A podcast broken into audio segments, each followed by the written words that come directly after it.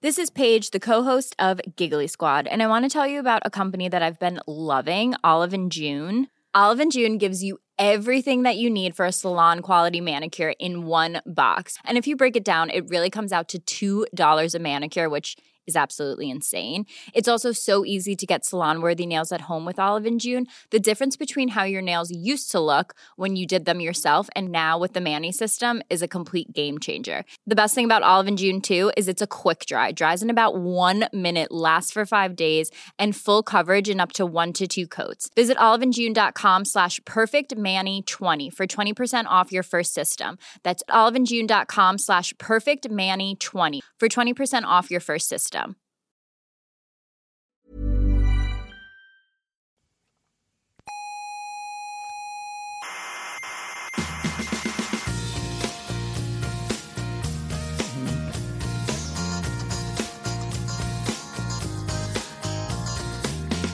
Aquí comienza Coffee Break, la tertulia semanal de la actualidad científica. Qué vergüenza de científicos. ¿Por qué? Derrochando esas millonadas en, en sus juguetitos Ya. cuando hay tanta gente en el mundo pasando hambre, coño. No, pero no es mucho. Por ejemplo, ¿sabía usted que la humanidad gasta más cada año en películas que en investigación espacial? Mentira. O en maquillaje, por ejemplo, se gastan más en maquillaje. Mentira. O en fútbol. Mentira. O en salir a tomar copas. No le oigo, no le oigo, no le oigo, no le Sí, oigo. sí no que me oye. No me quiere oír.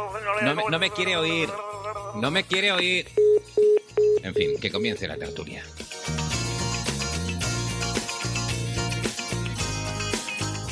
Hola, personas cientófilas de la galaxia. Bienvenidas a otra tertulia de Coffee Break, Señal y Ruido. Desde el magnífico salón de actos del Museo de la Ciencia y el Cosmos, en La Laguna, en Tenerife, para todo el universo conocido y más allá. Yo soy Carlos Westentor, arroba cwesten. Bienvenidas.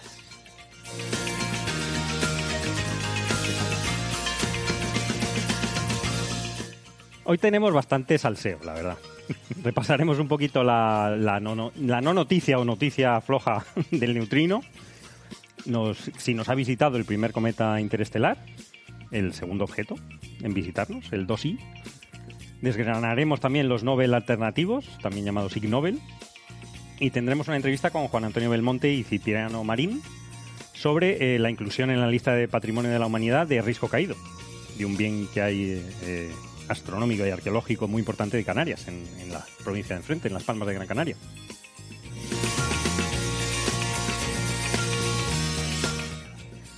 Recordarles que estamos en muchas plataformas de internet. Estamos en iVoox, en Spotify, en Google Podcast, en Apple Podcast, en TuneIn. No dejen de suscribirse porque no cuesta nada y así no se pierden ningún episodio. Nuestra web es señalirruido.com. Nos pueden seguir en redes sociales. Estamos en Facebook, en Twitter. La maravillosa Neferchiti nos ha metido en Instagram. Y además tenemos en Facebook, también Neferchiti nos eh, monta el club de fans de Coffee Break.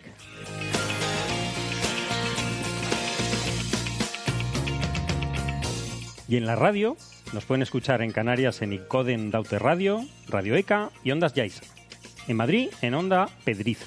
En Aragón en Ebro FM. En Málaga en Radio Estepona. Y en Argentina en la FM 99.9 de Mar del Plata. Y en Radio Voces de La Rioja. En nuestra web tienen todos los horarios y las frecuencias de estas emisoras.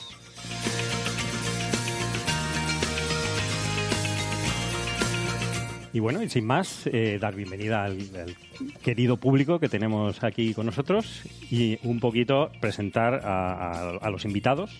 Tenemos aquí en el Museo de la Ciencia a mi derecha, tenemos a Andrés Asensio, arroba a Asensio en Twitter, investigador del Instituto de Astrofísica de Canarias. Hola. Hola Andrés. ¿Qué tal? ¿Qué Muy bien.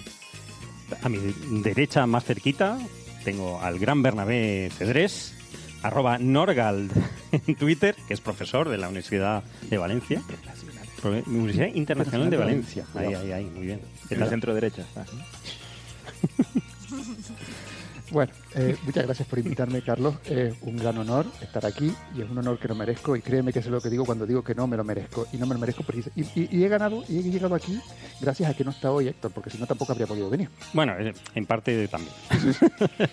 te hemos dejado venir porque no, No, no, está no. Héctor y no te vas a meter con él. mentira, mentira. Me ha dejado venir porque somos amigos y le he dicho, ahora que no está Héctor, se dice, no, Héctor no me deja, pero no va a estar. Dice, coño, pues ven. Ven, vente, cuando, hombre. cuando no está Héctor viene la creme de la creme. Vené lo mejorcito. Y por eso está Sara Robisco desde Madrid, arroba Sara Sara Hola. RC83, que es ingeniera de software. ¿Qué tal? ¿Cómo estás, Sara? Aquí estamos, que no es poco. Muy bien. Y Sergei, el, su gato detrás, o sea que no cuenta todavía, para la porra hasta que se vuelva a dormir y, se, y lo despertemos con nuestros ruidos. Y Héctor no está, como se habrán dado cuenta. Está en Naucas, en el evento de divulgación nacional más importante, el Naucas Bilbao. Ahora mismo que estamos grabando este programa, no podemos decir cuándo es, porque lo irán cuando a ustedes les apetezca. Pero ahora mismo está dando su charla en Naucas Pro sobre su investigación en física solar. Y, Perdón. Y, y es la técnica que, que nos falla. Y mañana va a dar una charla en Naucas Bilbao de divulgación. Ah, vale, eso sí. Eso sí. Y entonces eh, lo bueno es que lo pueden ver en la Euskal Televista, en eitv.eus, en, en Naucas directamente, y tienen todas las eh, charlas en streaming, en directo y en grabado, con lo cual lo pueden ver cuando, cuando les apetezca. Ya lo veremos cuando salgamos de aquí.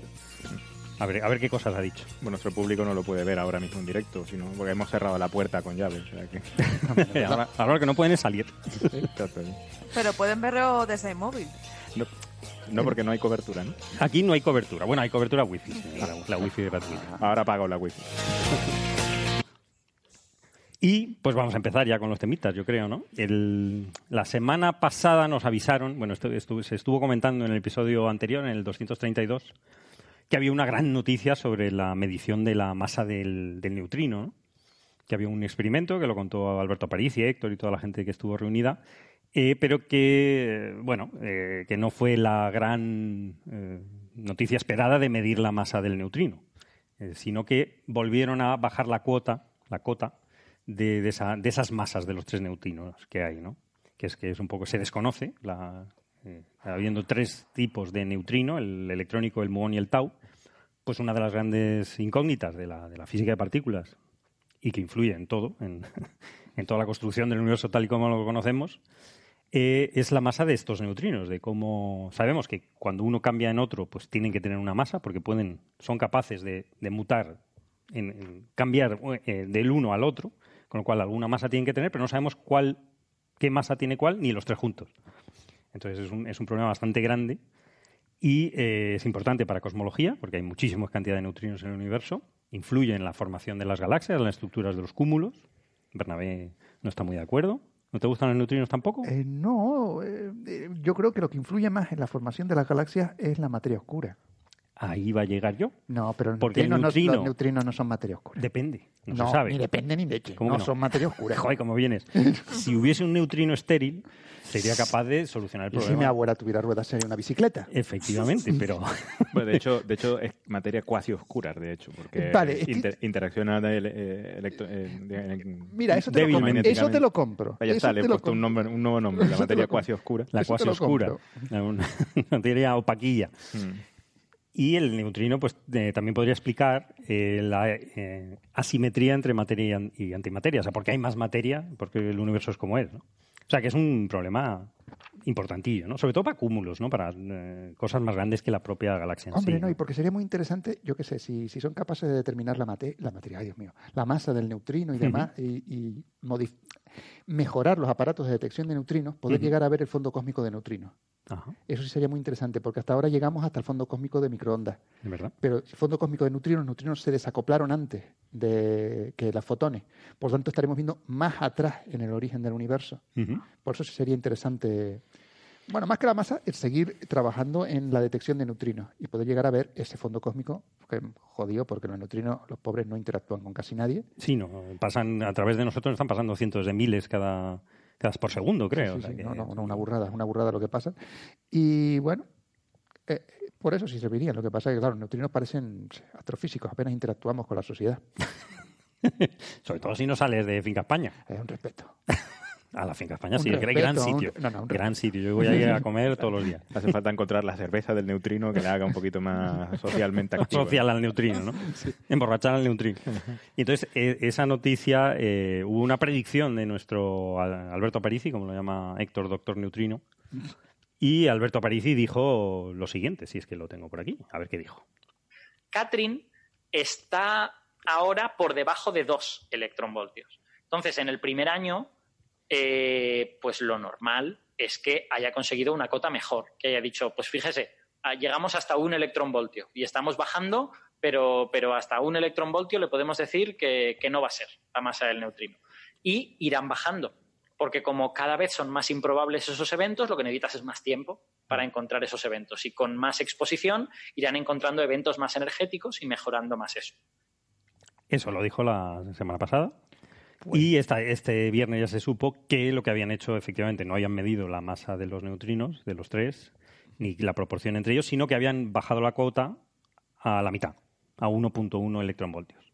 Todavía queda mucho a llegar a lo, que dicen las estimaciones cosmológicas, ¿no? 0,15, 0,13. Tiene que ser muy pequeñita eh, pero es que el Catrín es un experimento complicado y, y necesita, pues eso, muchísimo más, más iteraciones y quizá con este experimento no se llegue a esa cuota, pero bueno. Que de hecho, a lo mejor es interesante de- eh, comentar un poco cómo funciona, ¿no? Porque Sí. es un mecanismo curiosísimo. ¿no?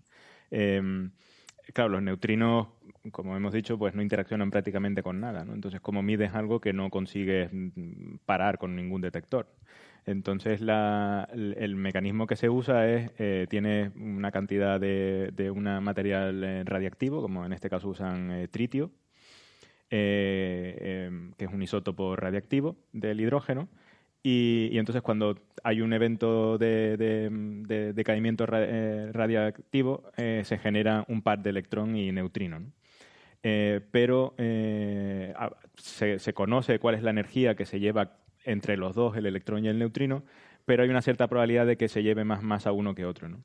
Entonces, eh, lo que miden al final es, son los eventos, miden electrones, pero son los eventos en los que el electrón prácticamente se lleva toda la masa, ¿no? Y por lo tanto el neutrino se queda, eh, se queda con muy poca masa, masa eh, incluyendo la masa pues, del movimiento, ¿no? Eh, entonces tienes que esperar eh, de todos estos eventos que ocurren muchos, ¿no? De todos estos eventos, pues tienes que esperar aquellos en los que el electrón eh, se lleva la mayor parte de la masa y por lo tanto te pone una cota a, a la masa mínima del, de la masa en reposo mínima del neutrino, ¿no? Eh, porque el electrón no se puede llevar la masa en reposo del neutrino. ¿no? Entonces tienen que esperar un montón de tiempo y por eso pues, hasta ahora mismo pues han conseguido bajar nada más que hasta un electronvoltio. ¿no? Por eso digo que la cuántica es magia negra, porque la gracia está en que el neutrino se puede llevar un pedazo de masa, o sea, la masa del neutrino. ¿Cuánto pesa un neutrino? Pues no, el neutrino pesa lo que le dé la gana.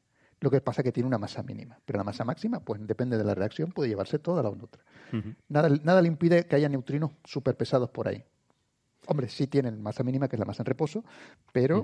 Pues esa, esa es la masa que se quiere medir. La masa Sí, en claro, masa en reposo, pero te dicen, no, la masa del neutrino, no, no, esto tienes tú una distribución. Claro, depende de la energía ahí- que se haya llevado, pero bueno. Sí, sí, depende de la energía que se lleve, y claro. Sí, los, fot- los fotones tienen masa en reposo cero, pero cuando se mueven eh, Este pues, pueden tener energía. ¿no? Hay tanto que la tienen como que, te, que existen velas solares, colega. O sea, ahí, ahí tiene, tiene momento el fotón. Pues esto es lo mismo, lo único que tienes que esperar a que en este evento radiactivo pues haya un electrón que se lleve la prácticamente total masa de to- del sistema com- eh, compuesto y por lo tanto deja el neutrino con su masa en reposo. ¿no? Y acercarse a ese límite, pues al final eh, prácticamente debe ser prácticamente equivalente a intentar medir un neutrino. ¿no? Sí, sí. Y la gracia está en que, por muy baja que sea la probabilidad, esto es cuántica, tú dejas correr suficiente tiempo y tienes la suficiente cantidad de tritio metida en un sitio que acaba pasando. Claro. De hecho, si, creo que si llenases de plomo el sistema solar, de aquí a Plutón, la mitad de los neutrinos pasaban sin, sin reaccionar con ese plomo. en Bueno, sí, los, ne- los neutrinos que se generan en las reacciones termonucleares en el interior del Sol salen prácticamente sin, eh, eh, sin tener ningún evento con ningún átomo de nada. O sea, es impresionante. ¿no? Y eso que en el interior del Sol tiene, este, en plasma tiene, le- tienen leptones para interaccio- interaccionar todo lo que ellos quieran. Y aún así salen como si nada. No, es curioso que podamos medirlos. pues, Hombre, no, porque pues, vamos a ver, porque como salen tantos, pues tarde o temprano un momento la Estadísticamente- acaba- estadísticamente te acabas comiendo uno. Bueno, comiendo. Sí, reacciona, ¿no? Bueno, Interacciona. vale. reaccionando. Pues eso, que han, han bajado a 1.1 en electronvoltios, que bueno, que todavía hay que bajar, pero bueno, mm, que está bien, que es un avance. Esto probablemente sea cuestión de no sé cuánto, cuál es la estimación que tienen para poder llegar a, a poner la cota correcta a la, a la masa del neutrino. ¿no? Mientras pero, sea menor que la edad del universo, vamos bien. pero ese- bueno, más bien o sea, tiene que ser menor que, que el tiempo que les den de financiación, ¿no? El proyecto. Eso es más importante. Pues muy bien, y seguiremos eh, investigando a ver qué es, eh, con, atentos a las noticias eh, en los avances en este tema. sobre Pues yo voy a sacar un proyecto en el que tengamos que mirar el decaimiento del protón. A ver cuánto. Y mientras, hay, mientras no decaiga un protón, vamos a seguir con financiación. Tú ya estás... ¿Tú crees que eso me... Bueno, hay, hay- hay- experimentos de, de paciencia infinita. No sé si has visto este de la gota eh, es un, un experimento de mecánica de fluidos de una gota mm, muy eh, eh, viscosa que durante el experimento que empezó en el año a principios Ah, del siglo sí, XX me o algo suena, así, me suena. ha caído una gota o está a punto de caer una gota. Y están midiendo la viscosidad de no sé qué claro, historia. el- No me cuasi estático todo, es Sí, como sí, sí. El, el vidrio de las Sí, pero han que o sea, han tenido la capacidad de poder mantener La financiación de eso. Es una jarra con un líquido. Hombre, eso es barato. Eh, sí, pero la jarra tienes que poder colocarla en algún sitio. Y normalmente los edificios no suelen durar demasiado tiempo. Es ¿no? Verdad. Y, y alguien dirá, pero ¿y esta gota de aquí qué es? ¿no? Y lo tiran a la... lo desechan y tal. ¿no? O sea, alguien tiene que cuidarlo. Cuidar la gota. Mira la gota. Qué vida más triste, ¿no? Estar ahí toda, toda tu vida laboral mirando una Sí, gota. vale, pero tienes, Sí, una, sí. pero tienes una plaza fija. Todas las mañanas llegas y mides, ¿no? Pues, hoy ha bajado, buf. Nada. Ay, verdad que nada, ¿eh? Mm. Bueno, más Ocho horas cositas. ahí mirando. Más cositas. Nos ha visitado el primer cometa interestelar. Todo parece. ¿Pero todo de la apunta- película? No, de esa película que usted me habla, no vamos a hablar como siempre. Porque en este podcast En este podcast se habla de se ciencia. habla de ciencia. Bueno, dices tú, el primero que lo vemos venir. No, el primer cometa, el otro era- No, no, el se otro sabe lo que era. El otro, El, bueno, o era- Era una nave espacial. entonces. es un puro. Era- era- es un puro raro que Estoy convencido de que qué coño un mamúa. Tiene que ser- haberse llamado Rama. Ramma Y pu- Rama y punta pelota. es, es, un- es una cosa que no se sabe. Tiene, tiene, no, no tiene características de cometa- cometarias. Este sí, este es un. Sí, ha empezado la descarga de gases. sí. Es una bolita que, que- que lo vio un, un astrónomo aficionado ruso, el Gennady Borisov. Ah, bueno, dices que porque tiene, tiene una cola. Tiene cola, Tiene tiene, cola, y, y la imagen, ya se, ya se ha conseguido una imagen. El, el hombre estaba apuntando un telescopio aficionado cerca del Sol, está, está muy cerca del Sol, con lo cual los surveys y los demás eh, investigaciones profesionales no iban nunca a cubrir esa, zona. Entonces, esto es algo que puede ver un astrónomo aficionado y los demás no. O sea que un- es mucho mejor en este, más eficiente, ¿no? Y de hecho lo, lo, pudo- lo puso en los foros, está en los foros de Rusa, de astronomy.ru. Sí, me metí a verlo. Digo, a ver, qué interesante. Está todo en ruso. Se traduce muy bien en Google, gr- gracias a Google, otra vez, que no nos financia, pero ya debería. Y se traduce y se lee perfectamente en Yo ruso. estoy convencido de que de aquí a 10 años no va a hacer falta aprender idiomas. Claro. Y Google nos va a traducir. Y se lee muy bien, pues cuando eh, las imágenes que iba obteniendo este señor, las iba poniendo en el foro y la gente iba calculando la trayectoria, ¿no? Diciendo, y se ve exactamente cuando dice, bueno, eh, la trayectoria parece una parábola. Uy, que no me encaja. Esto, esto es muy raro. Aquí hay estos datos. El programa, mi programa está mal. Y de repente no da una parábola, da una, hiper- una hipérbola. Entonces parece ser que, según esa trayectoria, que ya está prá- prácticamente eh, confirmada hiperbólica, eh, ha, tenido que venir, por la velocidad que tiene, de otro sistema eh, solar, se, supone, fuera del nuestro. Y se va. Y de hecho, el, el año que viene, en octubre, ya se habrá ido del sistema solar. Este- esta vez lo hemos pillado entrando. Y eh, según las imágenes que se han obtenido en Gemini, en, en, en Hawái, en el Mauna Kea, en el, en el telescopio, eh, con exposiciones de, de, de 60 segundos en dos filtros, ya se ve que tiene, bueno, efectivamente, ya se veían las imágenes que tiene, es una bola difusa que tiene una colita pequeña, es decir, tiene todas las características de un, de un cometita, ¿no? Y en, en- en el Gran Telescopio Canarias, en La Palma, eh, justo en- pidieron, eh, consiguieron observar, pues a, dos días, dos, tres días, tres días que se dio el aviso, día 12, sí. El día 12 de septiembre, Julia de León, Miquel Serra y Javier Licandro. ¿no? ¿De qué me sonarán esos Te nombres? suenan un poquito, nuestros queridos compañeros del IAC. Eh, con Osiris, que también te sonará, No sé de qué. no sé de qué. Yo, sí, pues de nada. eh, vieron la el- eh, obtuvieron un espectro del cometa y parece ser que sí, que no, que tiene que características mm, Estándar. estándar de un cometa eh, solar, eh, de, de nuestro sistema solar. Es decir, que de alguna forma se formó en otro sistema solar y ha sido expulsado por algún mecanismo que no conocemos, por alguna, bueno, simplemente por, por algún paso a través de algún objeto, un No, cuerpo masivo y Sí, muy, sí, muy probablemente venga de algún sistema solar que hay relativamente cercano, pues es de esperar que se formaron todos de una especie de nube común o algo así, por lo cual. Sí, no, sí, uno razonable. no esperaría que hubiera ninguna diferencia apreciable. ¿no? No, y en eso es muy fácil que cualquier planeta gaseoso gigante lo haya expulsado de su sistema solar, ha salido disparado y tan mala suerte, bueno, o buena suerte, eh, que ha pasado por aquí. Lo que pasa es que la velocidad es tan grande que no va a ser capturado por el Sol, sino directamente va a ser la hipérbola de toda la vida. Sí. Esas cosas que estudiaba uno y diciendo eso no lo he visto yo en la vida, pues sí se ve. Enséñame una hipérbola. Enséñame una pues hipérbola, que me la tienes. como. enséñame, enséñame un objeto que hay hipérbola. Dice, no, porque los cometas y tal, de parábola.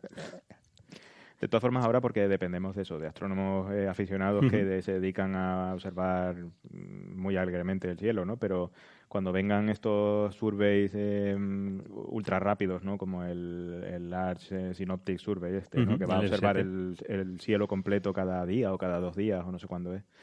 Pues estas cosas van a aparecer eh, a patadas, ¿no? Sí, es curioso porque, Porque- antes se, se pensaba que era uno al año. Claro, viendo es hace mucho más- cuánto, vi- cuánto vino, hace un par de unos cuantos Sí, meses, y este pues uno esperaría, claro, siguiendo una eh, no sé, una teoría conspiranoica que la primera fue la man- mandaron una nave, le salió mal el tiro y ahora afinaron y ahora sí que han A ver, a ver, a ver, a ver, parece mentira.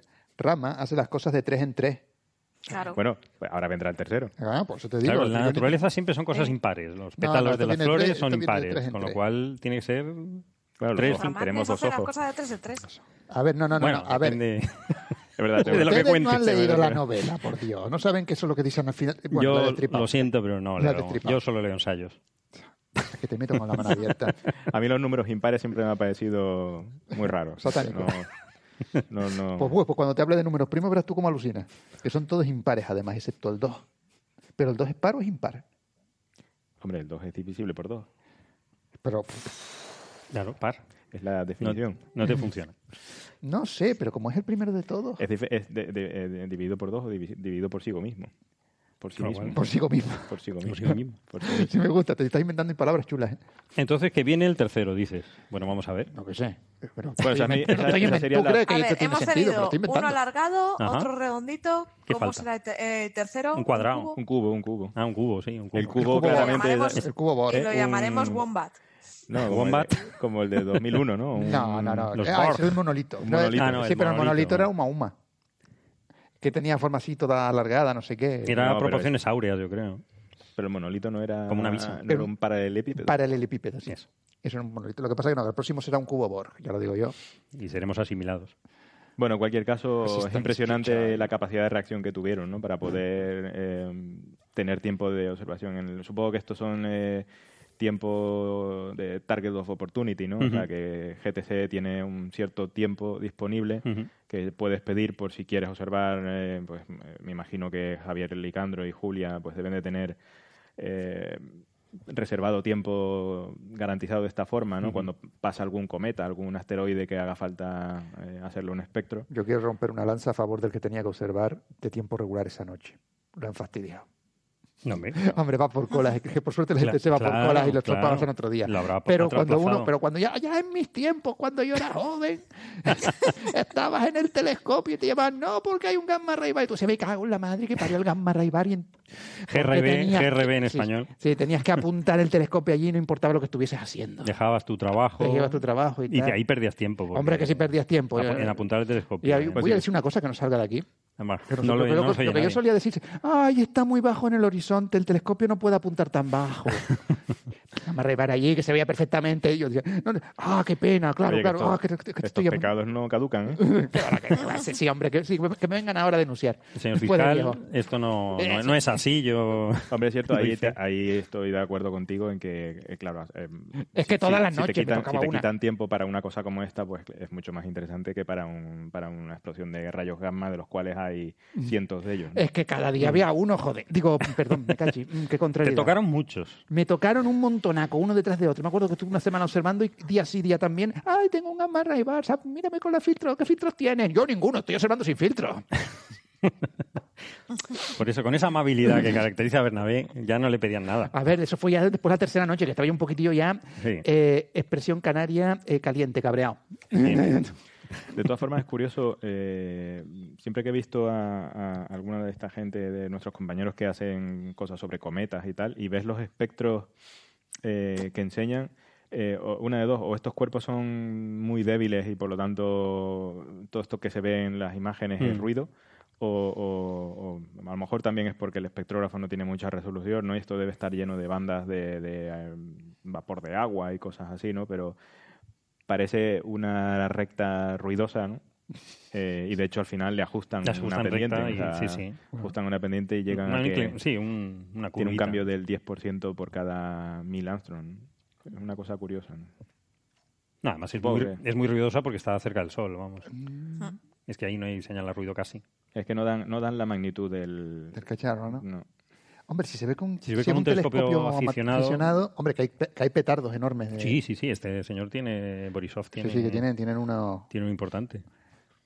Que, que ríete tú, pero claro, eh, puf, sí, que estoy viendo el espectro y yo diría, "Ma, Pero claro, como yo no soy de cometas, no tengo, vamos a decir, no, hombre, no, esas son las bandas de no sé qué, que se han mezclado con no sé cuánto. Por eso te digo que yo lo que he Mm. visto de espectros de cometas, eh, lo que miden básicamente es la pendiente de todo el espectro, quizás mejor en bandas o lo que sea, ¿no? Pero tam- tampoco tienen mucha más información Qué de esto. pobrecito. Y luego están por ahí solares pidiendo telescopios cada vez más grandes para ver el sol que ya le dan fotones a punta pala. Y esta gente. No, no, la- eso es una equivocación. Sí, un no, no, error, no, no, es no, un no, error. no, No, no, no, no, no, no. No, no, no, ahí vaya, aquí, bueno, me ha, me ha dolido. Ya- mucho ya te esto. ya te ha dado. Ya, ya. Esto me ha Venga, dolido que mucho. Ya no eres físico solar. Tú, ¿Cómo eres, que no? tú eres No, no, mate- no, tú pero, eres no, pero esto, matemático pero esto es interesante comentarlo porque Venga. esto es un- una cosa curiosa, ¿no? Ahora que no está Héctor. Exacto. sí. Eh, no, no, o sea, la- eh, el Sol, si tú eh, usas un telescopio al límite de difracción, eh, digamos, a toda la potencia de resolución que da, eh, el, el Sol es una estrella, o sea, digamos, No cada, ele- digas. cada elemento, cada elemento de, de tu imagen es una estrella de magnitud muy débil, equivalente a una estrella de magnitud muy débil. Eh, al, Claro, límite de difracción del Quieres ver telescopio. una superficie muy pequeñita en el sol. Hay Claro, lo que pasa, lo que pasa es que cuando uno ve el sol lo ves integrado entero. Claro. Y el sol, pues bueno. cuando eh, quieres llegar a kilómetros sobre la superficie solar, Pero si tu Ah, telescopio claro. que tiene, no sé, un metro, tiene un límite de difracción de mm, 130, 140 kilómetros en el Sol, pues ese, esa, esa estructura de 140 kilómetros brilla como una estrella bastante débil. Entonces, si tú quieres después hacer espectroscopía de altísima resolución, Ahí eh, está, con hacer- polarimetría y tal. eh, Claro, polarimetría. Vamos a unos sin- filtros delante, vamos a quitarnos las cosas. A ver, a ver, claro que te quedas sin luz, hombre de Dios, pero por eso te digo que no sean, no sean bestias, porque yo tengo mi galaxia ahí, mi galaxia es una estrella muy débil. Eso que tú tienes, cada elemento es una estrellita muy débil. Pues yo tengo un puntito en medio de la, de la CSD y ese es el elemento mío, Ah, esa estrellita débil. Claro, pero después hay otro problema y es que el Sol está cerca, con lo ¿En cual se, ve, se ven los movimientos en la superficie del Sol.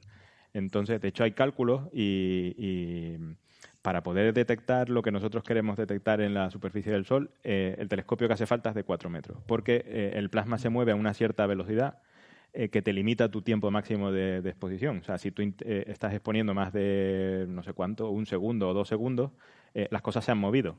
Ya no son lo mismo que tú, que tú querías ver, con lo cual ya no estás mm, eh, observando la misma estructura, ¿no? Y eso al final terminas emborronando toda esa información y pierdes, pierdes, eh, eh, o sea, pierdes capacidad de inferencia, digamos. No, no, no, encima, encima me vas a decir, ay, ¿qué problema tenemos? Necesitamos de 4 metros porque se nos está moviendo el sol. O sea, vamos a ver, yo aquí he venido a fastidiar y decir, No, está claro. no, no, no, no, vamos a ajustarnos todos, pero por abajo. Es decir, no, no, no, no vamos a igualarnos todos por arriba, no vamos a A igualar ver, todos por abajo. a ver, de hecho- Nos jodemos los, los, los, los que hacemos galaxia, se joden los solares también. No, de hecho, de hecho eh, eh, eh, al final hay un compromiso, como todo, ¿no? O sea, en, en- en prácticamente todo el, mu- toda la vida eh, siempre hay un compromiso, ¿no? Y de hecho los telescopios que, este, que estamos pidiendo, estamos intentando construir, o sea, está- bueno, están a punto de, terminar de construirse en Estados Unidos, ¿no? En, en, en Hawái, de cuatro metros, eh, no puedes eh, ni observar a la- a el, el tiempo de exposición que tú querrías, ni a la resolución espacial que tú querrías, ni con la resolución espectral que tú querrías. Eso es prácticamente imposible. Hay un, hay un equilibrio entre las tres y tienes que perder alguna de ellas para poder eh, llegar al límite en las otras dos, por ejemplo. ¿no? Eh, Perdona, y- espera, espera. Voy a sacar el pañuelo a secarme las lágrimas. Sí, que sí, esta sí, historia no, tan triste en la que ustedes no sí. pueden verla.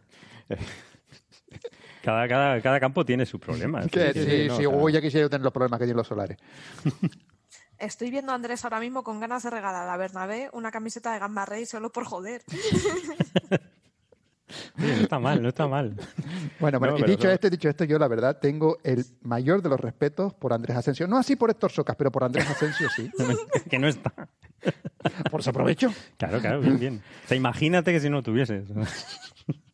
Yo no sé si el Así que sarcasmo no, no, se, yo, se coge bien Lo en que dice lo escucho, lo proceso y paso de ello típicamente. A Héctor no lo oiría directamente, pero a Andrés sí le escucho lo que dice. ¿eh?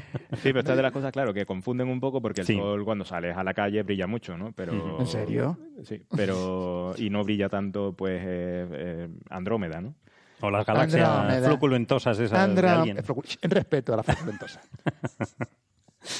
Esas Pero, pero, digamos que- preciosas. sí, pero, pero eh, cuando las, las quieres observar a lo que uno, a las resoluciones que uno quiere observarlas, mm, son prácticamente equivalentes en brillo, ¿no? O sea, bueno, no, probablemente sea más menos brillante tu galaxia, ¿no? Pero, No, te estaba pensando la- pero, la- pero el el- sol no es Las tan- Lyman Break. ah, pero el- sol no es tan brillante como parece, ¿no? Cuando Pixel mal contado, coño.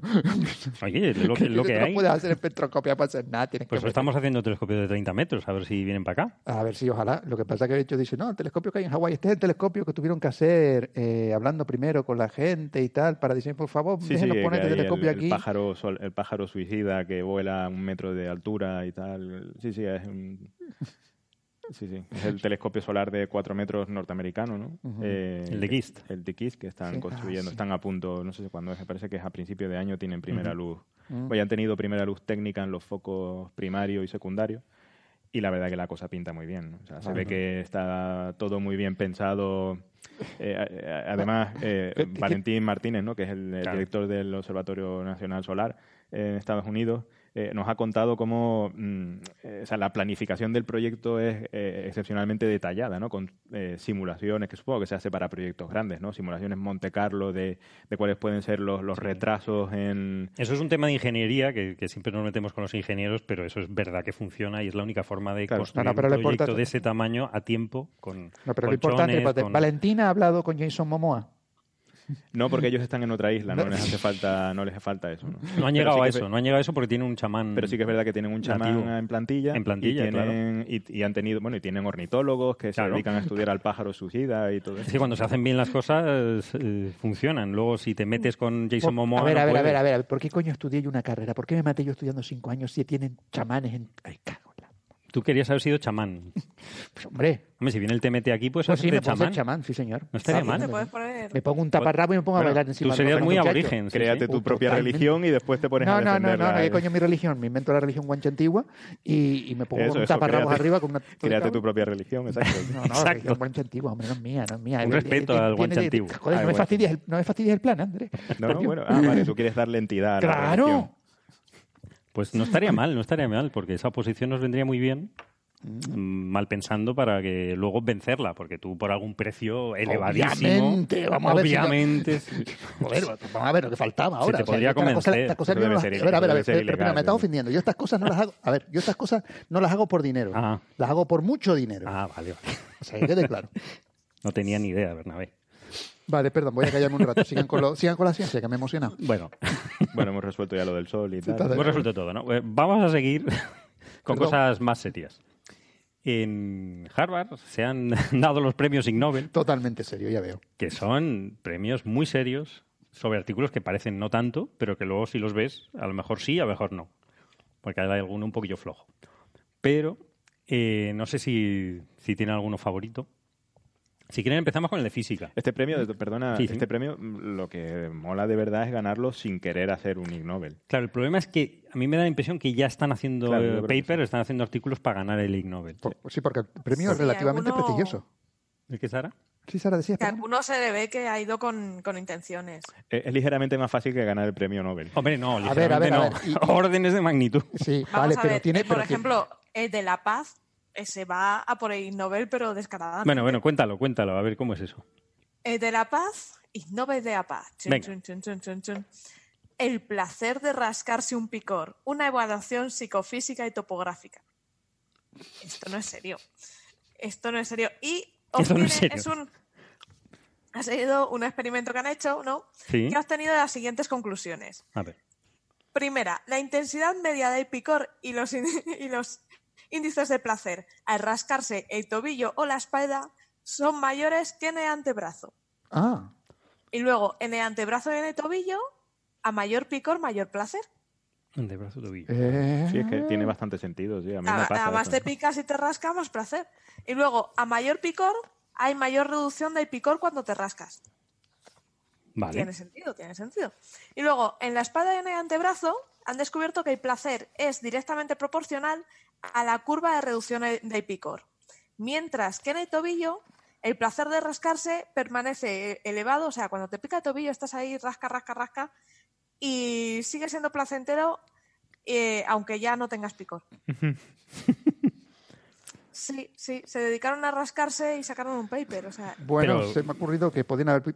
Bueno, voy a, no voy a decirlo porque esto se oye en toda. este- Se emite por la radio y hay gente que lo puede Hay gente que lo oye. Me, la- me voy a callar el comentario. a mí eso, a mí eso me pasa cuando te pica un mosquito, sí que es verdad que no puedes parar Es de horrible. ¿no? No, O sea, y hay un momento que, que te haces daño Te haces para daño. que no te pique. O sea, te hace sangre para intentar evitar el... Yo creo que en el fondo es la estrategia del mosquito, ¿no? O sea, no para no mm, te hacen picarte y después vienen después a chupar la a chupar sangre la sangre que queda. ¿no? Ya quieren el postre, ¿no? El postre. De todas maneras, quería comentar antes una cosa, y es que el premio Nobel tiene cierto prestigio. O sea, Sí, sí, la sí. gente va a recogerlo, no es como los anti-Oscar, estos, ¿cómo se llama? La, la- Sí, pero es Los Razzies. pero los Razzies. No son los que la gente no los va a recoger. No, no. Pero incluso algunos van, ¿eh? O sea, yo creo que se lo han considerado, es un cachondeo, ¿no? Esto ya no es tan cachondeo, esto tiene su No, estas son entidad. muchas ¿no? son investigaciones muy serias. Esta parece que no, ¿no? No, Bueno, bueno, el, esta es- el artículo es muy breve y bueno, tampoco hay un avance. Bueno, pero sí que es verdad importante, que ¿no? hay que estudiarlo todo, ¿no? O sea, Sí, Venga, sí. pues a estudiar. A mí el que me gustó es el de la pizza. Venga, No, no, ese ábralo tú. Yo, yo- yo- yo te digo que me gustó, yo no voy a hablar. Yo, La pizza, Yo no la- voy a hablar aquí, ¿eh? no vas a hablar. No, no ¿por voy a hablar, yo ya he hablado bastante. ¿Para qué te hemos traído? Ya, eh, uy, te parece poco todo lo que he largado antes. También es verdad. A ver, el de... El, es el premio, si no me equivoco. A ¿Es ver, qué ¿de qué premio era? Era Es que, el- claro, espérate Medicina. Lo tengo. Medicina, era la pizza era ¿Medicina. ¿Qué dices? ¿Y pero por qué? me- Ah, claro, sí, sí, por el... sí porque la pizza es buena. No, pero porque, claro, tiene que ver con las enfermedades y estas cosas. Ah, claro, es el premio de medicina. Pero dice, sí, eh, la pizza protege contra el cáncer. Si te la comes en, en- en Italia. Bueno, eso no lo dice el artículo. No, pero esa es conclusión. Entonces lo que han hecho es, es simplemente eh, ver qué relación puede haberla con la ingestión de, de este producto, de la pizza, y eh, el resultado de eh, tener cáncer. Es decir, al final de la vida de, de las personas se ha visto en, en, en 5.000 pacientes, o sea que, que no es un número, no es un número No, pequeño. no, es un estudio serio. ¿eh? Es un estudio serio de con un, un un grupo de control que no ha tomado pizza nunca, que no ha comido pizza, eh, y eh, gente que, que sí la ha consumido, y al final de su vida si han presentado cáncer o no. ¿no? Entonces, con intervalos de confianza y tal, en fin, el, estudio es bastante, bastante interesante. Lo plantean en, una, en, un, en un aspecto, en el OR, el odds ratio, la relación de, de, de probabilidad, ¿no? o de momios, que se dice por ahí, ¿no? de ver si un, un en medicina, yo no tenía ni idea, si algo tiene efecto sobre otra cosa o no. Entonces, se- se- por ejemplo, si, si quieres ver si eh, hacer ejercicio, qué efecto tiene sobre el infarto de miocardio. Eso es un clásico. Sí. Entonces, lo que haces es... eh, Provoca infarto La de gente, miocardio, sí. claro, si, hacer ejercicio beneficia a, no, a tener menos infartos. no, al revés. No, no, te, te demuestra no, no, no, con, no, no, con no, números se yo demuestra me que pongo no. a correr y seguro que me da un No, ataque tú al sí, carajo. tú seguro. Pero se, ha- se hace con gente Pero que... esto es esta- estadística, no, no te Esto es decir el estadística, caso ¿no? Tú, Bernabé, claro. El caso Bernabé eh, es muy raro. Entonces se hace con, con un grupo de gente que sí hace ejercicio regularmente y al final de su vida, porque esto son cosas que se hacen al, fi- al final, sabiendo el resultado. Una vez te mueres. Una vez te muere, han- pues mira. Han, han fallecido. Pues mira, era beneficioso. De la gente que hacía deporte, ¿cuántos eh, pa- padecieron infarto de miocardio frente, dividido por el número de que no lo padecieron? Eso, eso por un lado. Y luego hay otro grupo que es la gente que no hacía ejercicio. Se ve también esa, esa, esa división de el número de gente que ah, mm, tuvo infarto de miocardio agudo frente a los que, a los que no. Si hacemos la división de esos dos números, tenemos el OR. Y el OR en este caso da 0,41. ¿Qué pasa con el OR? Si el OR es 1, Que no es significativo. es que no es significativo, no tenemos ni idea. Si es menor que 1, es que hay un efecto protector de lo que, de, de lo que estábamos viendo frente al, al- al- hacer ejercicio. Es decir, como es 0,41 es menor que 1, efe- efectivamente hay un efecto protector de hacer ejercicio frente al infarto de miocardio. Si se hace ejercicio, se, pro- se previene el infarto. Pero ese 041, ¿como cuánto de importante es? Mu- Probablemente nada. O sea, necesitas seguramente órdenes de magnitud para que algo tenga sentido. O sea, hay una escala en, en los odds ratio Mm. esto y yo creo que por, por encima de 100 o algo así no creo que se vaya pueda considerar nada relevante. ¿eh? Ah, Claro. Diría yo, no sé. No, pero si es, si es mayor que uno, uno es al revés. Es, que, Sí que es es decir, malo, que, sí. que- que sería malo. O sea, hacer ejercicio sería malo, que es lo que tú decías, que era tu caso solo. Yo en cualquier caso siempre he tenido, y cu- cuando hablamos hace un montón de, de tiempo de- del el efecto del alcohol y todo esto sobre, Sí. sobre los infartos y, y, digamos la salud cardiovascular, ¿no? Ujú. Eh, eh, el, el- el cuerpo humano es un sistema complejo, muy complejo. ¿no? Entonces, eh, todos estos modelos eh, estadísticos que se usan para analizar eh, datos a través de encuestas eh, como esta, ¿no? de ver si cuál es el efecto de un- intentar aislar el efecto de una cosa sobre, sobre el- el- la, la capacidad ca- cardiovascular. Eh, todos estos modelos siempre son lineales, ¿no? Suponen que sí, que hay que, que todo es linealizable y no sé qué, y bueno, esos, esos modelos son probablemente incorrectos, ¿no? Y, y, de hecho, la descontaminación de cualquier otra cosa eh, que hacen estos modelos lineales, ¿no? O sea, tú propones que tu, eh, el, el regresor que tú quieres eh, estimar lo pones como una combinación lineal de, de ciertas cosas, ¿no? De, pues, de fumar, de, de hacer deporte, de comer pizza, etcétera, ¿no? Y, y los, y los combi- combinas linealmente, ¿no?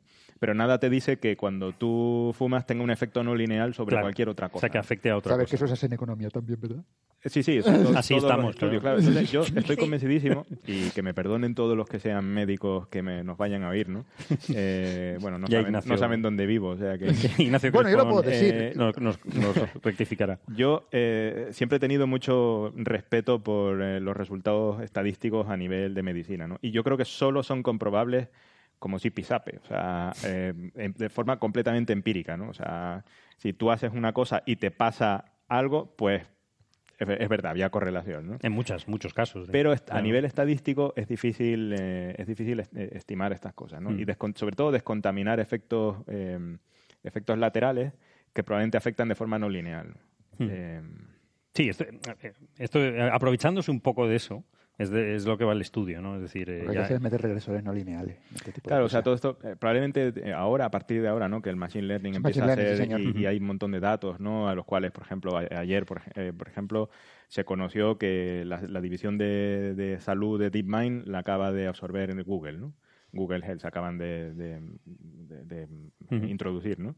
Pues claro, esta gente tiene acceso a, a- a historiales de estos a nivel brutales, ¿no? En, cuan- en cuanto a cantidad de datos, ¿no? Y claramente hacen falta modelos no lineales que sean capaces de intentar eh, eh, estimar pues estos, estas correlaciones de forma Sí, no sí, lineal, ¿no? Sí, Machine Learning con árboles de decisión, Claro, con y- cosas y- de estas. De... Efectivamente. Entonces, eh, yo creo que a partir de ahora, con todas estas empresas que se están dedicando a la salud eh, a nivel de machine learning, ¿no? de aprendizaje automático y tal, pues se podrán hacer cosas. ¿no? Yo siempre he es. tenido un poco de duda de estas aproximaciones lineales. eh, de regresores y tal, en el que te estiman que sí, que to- beber cerveza te produce dolor de cabeza. Bueno, sí, puede ser que sí, pero a lo mejor te produce dolor de cabeza porque ese día tenías otra sí, cosa. ¿no? efectos O sea, sobre otras cosas que a su vez... Bueno, yo en este Claro. momento quiero romper una lanza Por la cerveza, en ¿no? cont- eh, a fa- a favor de, la eh, de los abstemios. Muy bien. muy Es decir, bien. que eh, ustedes lo que pasa son un par de borrachuzos in- irredentos que, Claro, somos borrachuzos No conocidos. no de conocido. No Exactamente, con la cerveza. No, ustedes dos y la cerveza tienen una relación aquí. Es, como cuando no se puede acusar sin pruebas. Como que sin pruebas. Todas las fotos que tengo yo en el en Twitter de ustedes dos, eh, esa cerveza no sé qué. Haciendo cerveza. Haciendo. Haciendo, No hay ninguna bebiendo cerveza. Ah, que no, que no, que esto es como cuando van los... O sea, tú eres el ejemplo del los, que no bebe, los- ¿no? los- Digo, los médicos por- contratados, los médicos El vegano, juez, el vegano del alcohol, ¿no? totalmente. El que me intenta convencer que no. Totalmente. O sea, si quieren ser como. Bernabé, no, no Yo no te voy a convencer de que no bebas. Ah, vale, Cuidado, no, no es intención. Ya te puedes emborrachar todo lo que te dé la gana. Yo no sé de qué se meta en eso. Que no, que sienta Ahora muy bien, mal. esto es como cuando van los, los tipos, los médicos pagados por, la, por las tabaqueras a decir, no, no, el tabaco fantástico, el tabaco fantástico, pero lo mismo está este hombre. No, No, no, no, la cerveza, la cerveza no hay relación. No, no, he puesto un ejemplo. Que o sea, podría, broma, haber coño. puesto otro ejemplo con fumar, ¿no? Que yo no fumo, pero eh, exactamente lo- Sí, sí, sí, pero... No, pero digo, es verdad que hay universidades que tienen una cátedra, hay una en Madrid que tiene una cátedra excepcional de, fer- de bebidas fermentadas.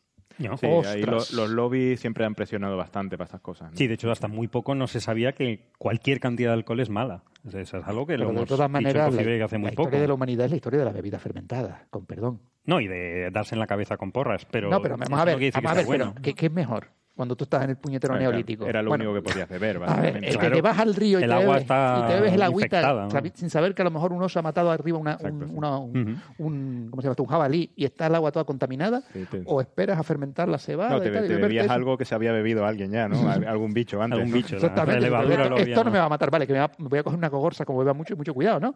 Pero no me va a matar que con beberme el agua del río. No, es verdad. Bueno, de hecho es que beber agua es una cosa muy reciente, ¿no? Del, casi prácticamente del siglo pasado, ¿no? Antes de eso... Oye, la gente se moría como moscas en el- agua, Se ¿no? sigue La gente se moría como moscas cuando iban a- en las ciudades a coger agua por culpa del cólera, por ejemplo. Hasta que no se inventó la cloración, no fue seguro beber agua.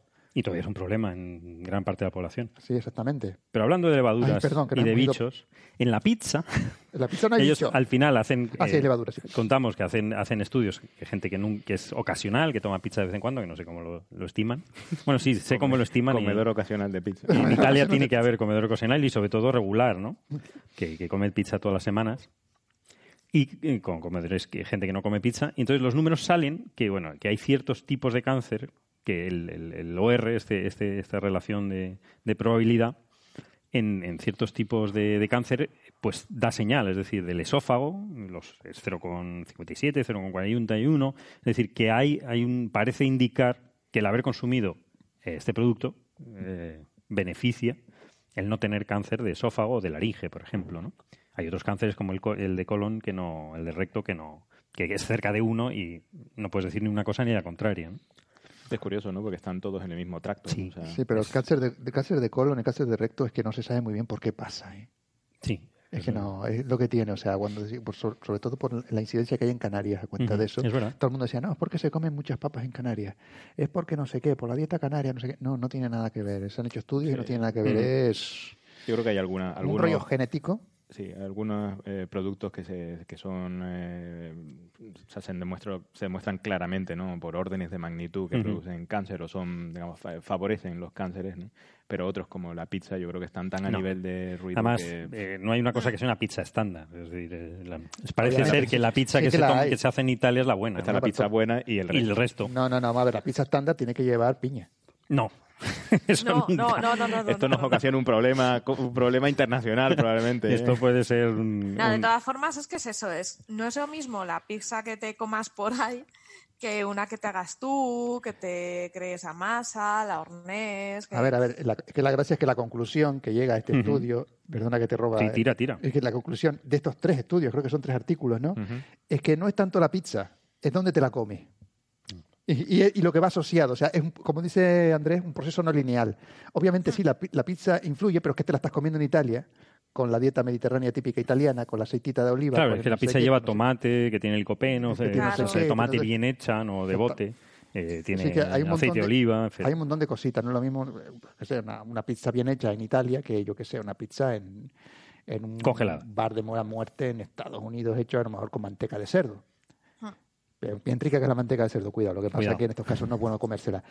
Y es lo mismo, decía, no es lo mismo un, un gazpacho en, en Japón que uno en, en Sevilla en verano. Eso es. O sea, no es lo mismo, no es lo mismo un gazpacho en Rusia o yo qué sé. No, no, he comprado gazpacho en Rusia. Pues, ¿Sabes con qué lo habrán hecho? Con remolacha. Sí, entre una sopa de remolacha que hay gente que le gusta, Sí, por De hecho, yo tengo mi receta de pizza napolitana que lleva manteca. que lleva manteca de cerdo. Y muy rica seguro que estará, pero sana, lo que se dice sana. Si no tomas mucha, como todo. O sea, yo eh, he hecho hace un año que no hago pizza, con lo cual... bueno. Bueno, bueno, bueno. Pero Bueno. sí, sí, o sea, bueno, sí, a- al final es los ingredientes, la calidad de los ingredientes y la, Y el resto y de la que- compañía con la que te comas la pizza. Y el resto de lo que comas el resto del año. Y lo demás que comas el resto del año. Y tu carga genética, y bueno. Bueno, sí, hay un montón de cosas, Donde sí. vivas, el, si consumes tabaco. La Sí, eso, contaminación a, de la a no ser que sea muy obvio, que hay yo le doy factores. bastante poco credibilidad Sí, a este tampoco. tipo de cosas. ¿no? Sí, este no tiene Mm. mucho, Mm. mucho sentido, pero sí hay indicios que, bueno, mm, que la dieta mediterránea es lo bueno, ¿no? Que es un bueno, poco sí. el- lo que ya sabíamos, ¿no? Bueno, lo que se dice ahora, vete tú a saber. Perdón. Esperemos Perdón. que no, que por ahora. ¿Qué más cositas? Otro, decíamos el de física, ¿no? El de por qué Ah, los, wombats hacen caca en cúbica. Ah, sí. Un wombat que es un Sí. marsupial, ¿no? Una cosa que hay por ahí viviendo, que es un bicho raro, que es una, una especie de rata gorda. Creo Ay, recordar, pero ¿no? que es muy cookie, es muy majo. Una rata gorda que eso seguro que tiene que tener una carnita buena como la de los... Sí, tiene. Además es herbívora, o sea, riquísimos. y es así jugosito. Yo creo Sí, que. por eso, eso sí. Joder, ¿cómo estáis, eh? Uh, con un hambre. ¿Tú lo has Bueno, leído, pues, Sara? Sí, sí, sí. Eh, dos científicos Ajá.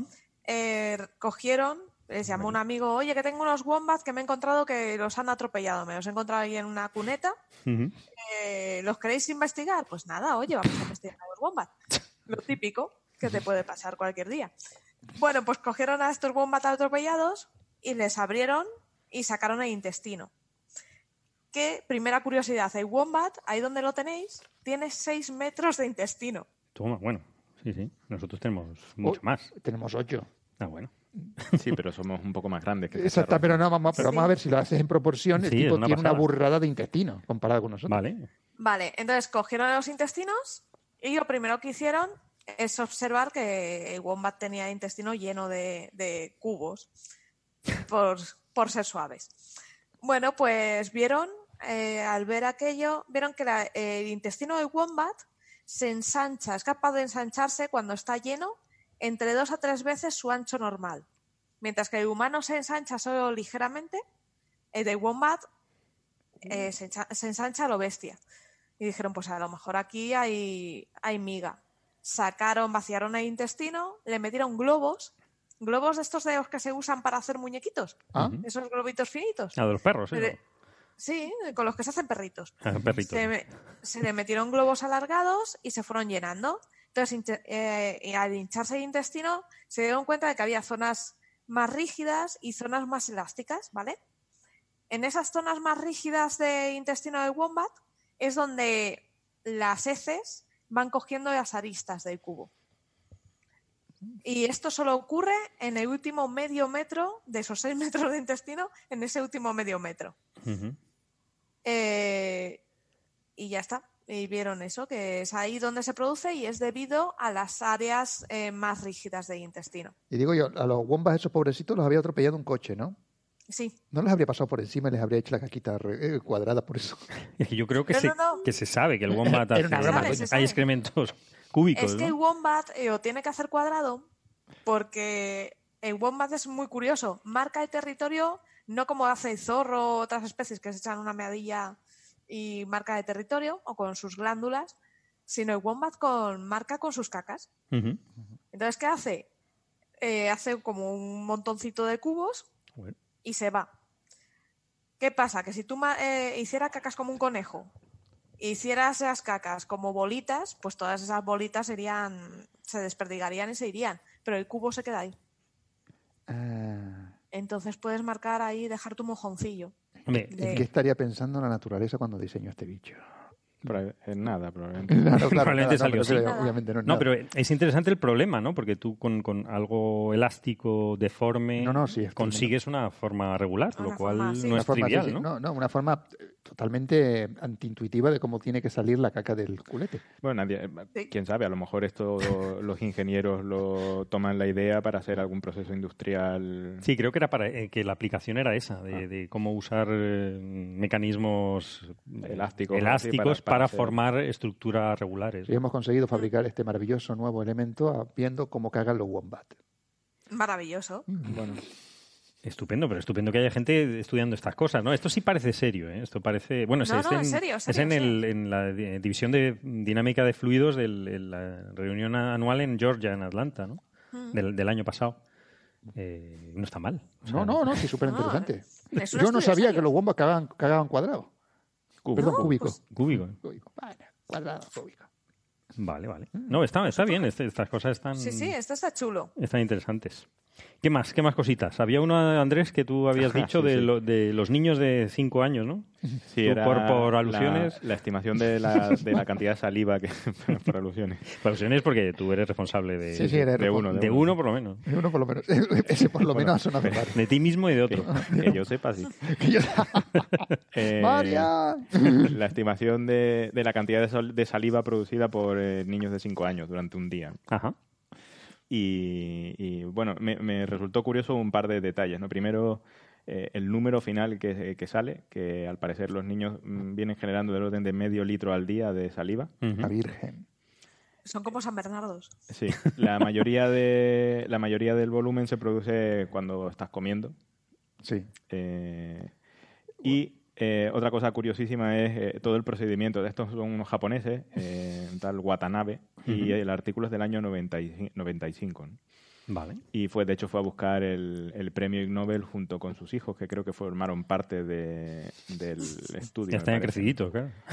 Eh, fueron, eran eh, 15 niños y, y niñas eh, y las estu- estuvieron midiendo durante dos días. ¿no? Entonces, para asegurarse de que medían correctamente la cantidad de saliva que producían, pues lo tenían que hacer mientras comían y toda esta historia. ¿no? Entonces, por ejemplo, para saber la cantidad de saliva que produces mientras estás comiendo, le daban diferentes tipos de comida, eh, les dejaban que la mas- eh, primero pesaban la comida que le iban a dar, eh, la dejaban que la masticara y justo cuando se la iban a tragar se la quitaban de la boca. O sea, que es cruel, además hay Y crueldad. entonces la volvían a pesar y la diferencia en peso era pues la saliva que habías producido. Ah, bueno, pues ya sabemos cuánto pesa. Toma, mi niño, cómetelo otro. ahora. Exacto. Y no sé si, de hecho, no sé si después se lo volvían a dar para que por lo menos que no pasaran no, hambre. No, ¿no? no, no, qué asco. Para que coman cualquier cosa, ¿no? Si comen esto ya... Eh, y, y después, de hecho, la estimación de la cantidad de saliva eh, eh, por la noche, la verdad que no, no, no detallaban No, exactamente. por anoche decían, estimaban que era cero. Ujú. La cero, No, yo, yo no, estimaban que el flujo era cero, o sea, que lo que la que generabas te la volvías a tragar. ¿no? eh, yo discrepo de eso porque el otro día se me quedó dormido en mis brazos mi sobrino y apoyó la- con tan mala suerte la boca sobre mi brazo y me lo dejó todo babado. O sea que yo creo que no es cero la producción de saliva por la noche, por lo menos para mi sobrino no. No, no, es, es- es cero neta. O sea, es, Ah. Babear almohada es algo común. Sí, sí, a adultos es- también. Es ¿no? cero en valor neto, o sea, eh, que produce la misma que, te, que tragas. ¿no? Eh, y después, otra cosa curiosísima es eh, la estimación de, mm, de la, eh, el la tiempo que uno pasa comiendo. Ah, Ah, Eh, Al parecer, eh, no, no había estimaciones, pero para los niños eh, llegaron a la conclusión de que estaban del orden de 69 minutos, eh, entre, 60 entre 52 y 69 minutos al día comiendo. ¿no? Y una cosa que a mí me sorprendió muchísimo es que eh, esa, eh, el tiempo que pasas comiendo no correla en absoluto con el nivel de obesidad que tienes. ah, O sea que la conclusión es que los obesos comían más rápido que los... Porque tienen que comer más, ¿no? Sí, Entiendo claro. yo. Bueno, no, no siempre más, ¿no? No, Porque no de hecho ahí la obesidad empieza a entenderse como un problema médico im- importante, ¿no? O sea que no, no es simplemente por comer mucho, ¿no? Es el metabolismo también. Sí, también hay y- metaboli- tema- efecto de metabolismo. Pero digamos que en promedio, pues los obesos suelen comer más que los que no lo son, ¿no? Eh, con lo cual, si ta- tardan el mismo tiempo en comer, pues eh, están comiendo más rápido, ¿no? Ujú. Y probablemente sea también otro efecto añadido a la De obesidad, digerir ¿no? peor y... Claro. una ley de continuidad la que acabas de sacar ahí que tiene que ver con la comida. Y este es mi análisis de... De la gran artículo. De la saliva de los y niños. aquí os dejo mi análisis. No, está otro, muy interesante. aber- otro experimento de estos, otro Nobel muy aberrante, no sé si habéis visto, es el de ingeniería. La ingeniería, a ver, a ver. El aparato que cambia de pañales y limpia el culo a los bebés. Ay, si no lo vi. Ese, ese Pues no es lo visto. terrible, terrible, terrible. O Por sea, alusiones, Sara, a- ¿cómo es? Es que es impresionante, es una cosa. A mí me daba miedo, digo, pero es que. Hay, un- una patente, ¿no? Una creo, patente, la ¿no? Es una patente... es una patente. Sí, sí. Y además es que si lo ves estadounidense. es como una caja con una un cinturón, es una especie de silla donde tú tumbas al crío. La Virgen, Parece, un, parece lava- una lavavajillas, ¿no? Es como un lavavajillas. Le atas con unos cinturones de seguridad, claro, para que no aquello no vuelque ni nada. Bueno, Y llega un brazo robótico, le sujeta las piernas. Luego tiene una es- algo que suelta Tal. agua, un, chorro, un chorrito de agua, un secador. qué horror. No han tenido en cuenta, horrible. no han tenido en cuenta la dificultad de que un niño, de meter un niño en una máquina como esa. ¿no? A ver, somos ingenieros, o sea, Y no cuenta no Eso no es un problema. nada. Después de, después de unos meses uno se vuelve tan ágil que cambias el pañal así a toda velocidad. O sea, no, Sí, Te es cuenta que el una niño a lo mejor no se va a estar quieto a la una hora de que máquina de, de robótico. tortura, porque tiene como... Es horrible. Es Para horrible, atarle los pies, bueno, un horror. Claro, sí, claro, tienes que atarle los pies porque el niño no se va a estar quieto.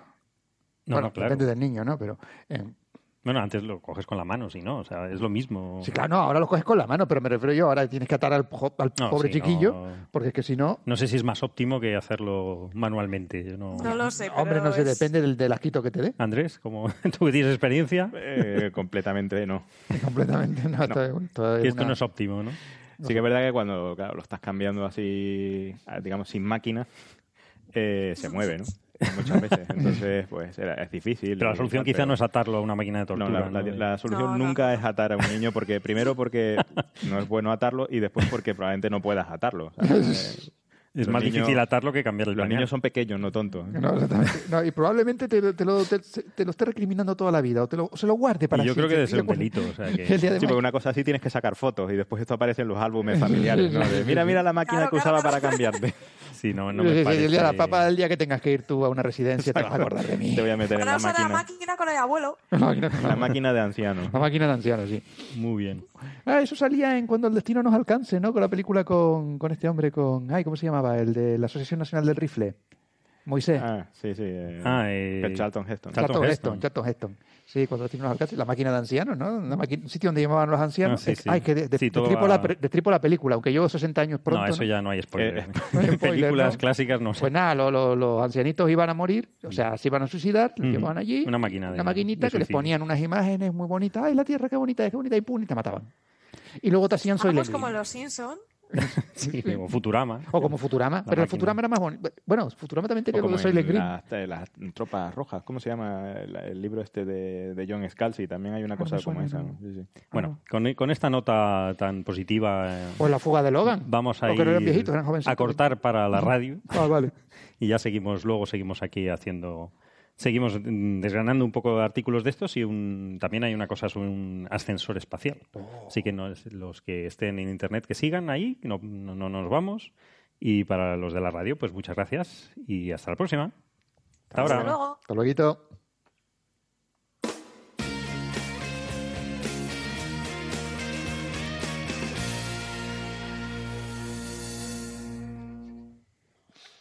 Muy bien, pues gracias por seguir ahí en, en internet. Y podemos. ¿Seguimos con alguno de estos? ¿Con algún articulillo de los Ig Nobel? ¿Hay alguno más que El de nos haya- anatomía hay que comentarlo. El de la- anatomía. el de la simetría. Ah, la Sí, de- a mí me pareció muy flojo, pero vamos, vamos a La ver. simetría térmica del escroto humano. Sí. No, no, tiene es la, su- la de los carteros. El de los carteros y los conductores Eh, de autobús. eh, no, no, tiene mucha amiga. Porque, A ver, a claro, ver. a ver, esta gente ha, observado que la temperatura escrotal pues suele ser más alta en el lado izquierdo, en el testículo izquierdo que en el derecho. Sí. Y dice, ¿pero esto es normal o solo me pasa a mí? ¿no? Lo típico que piensa uno.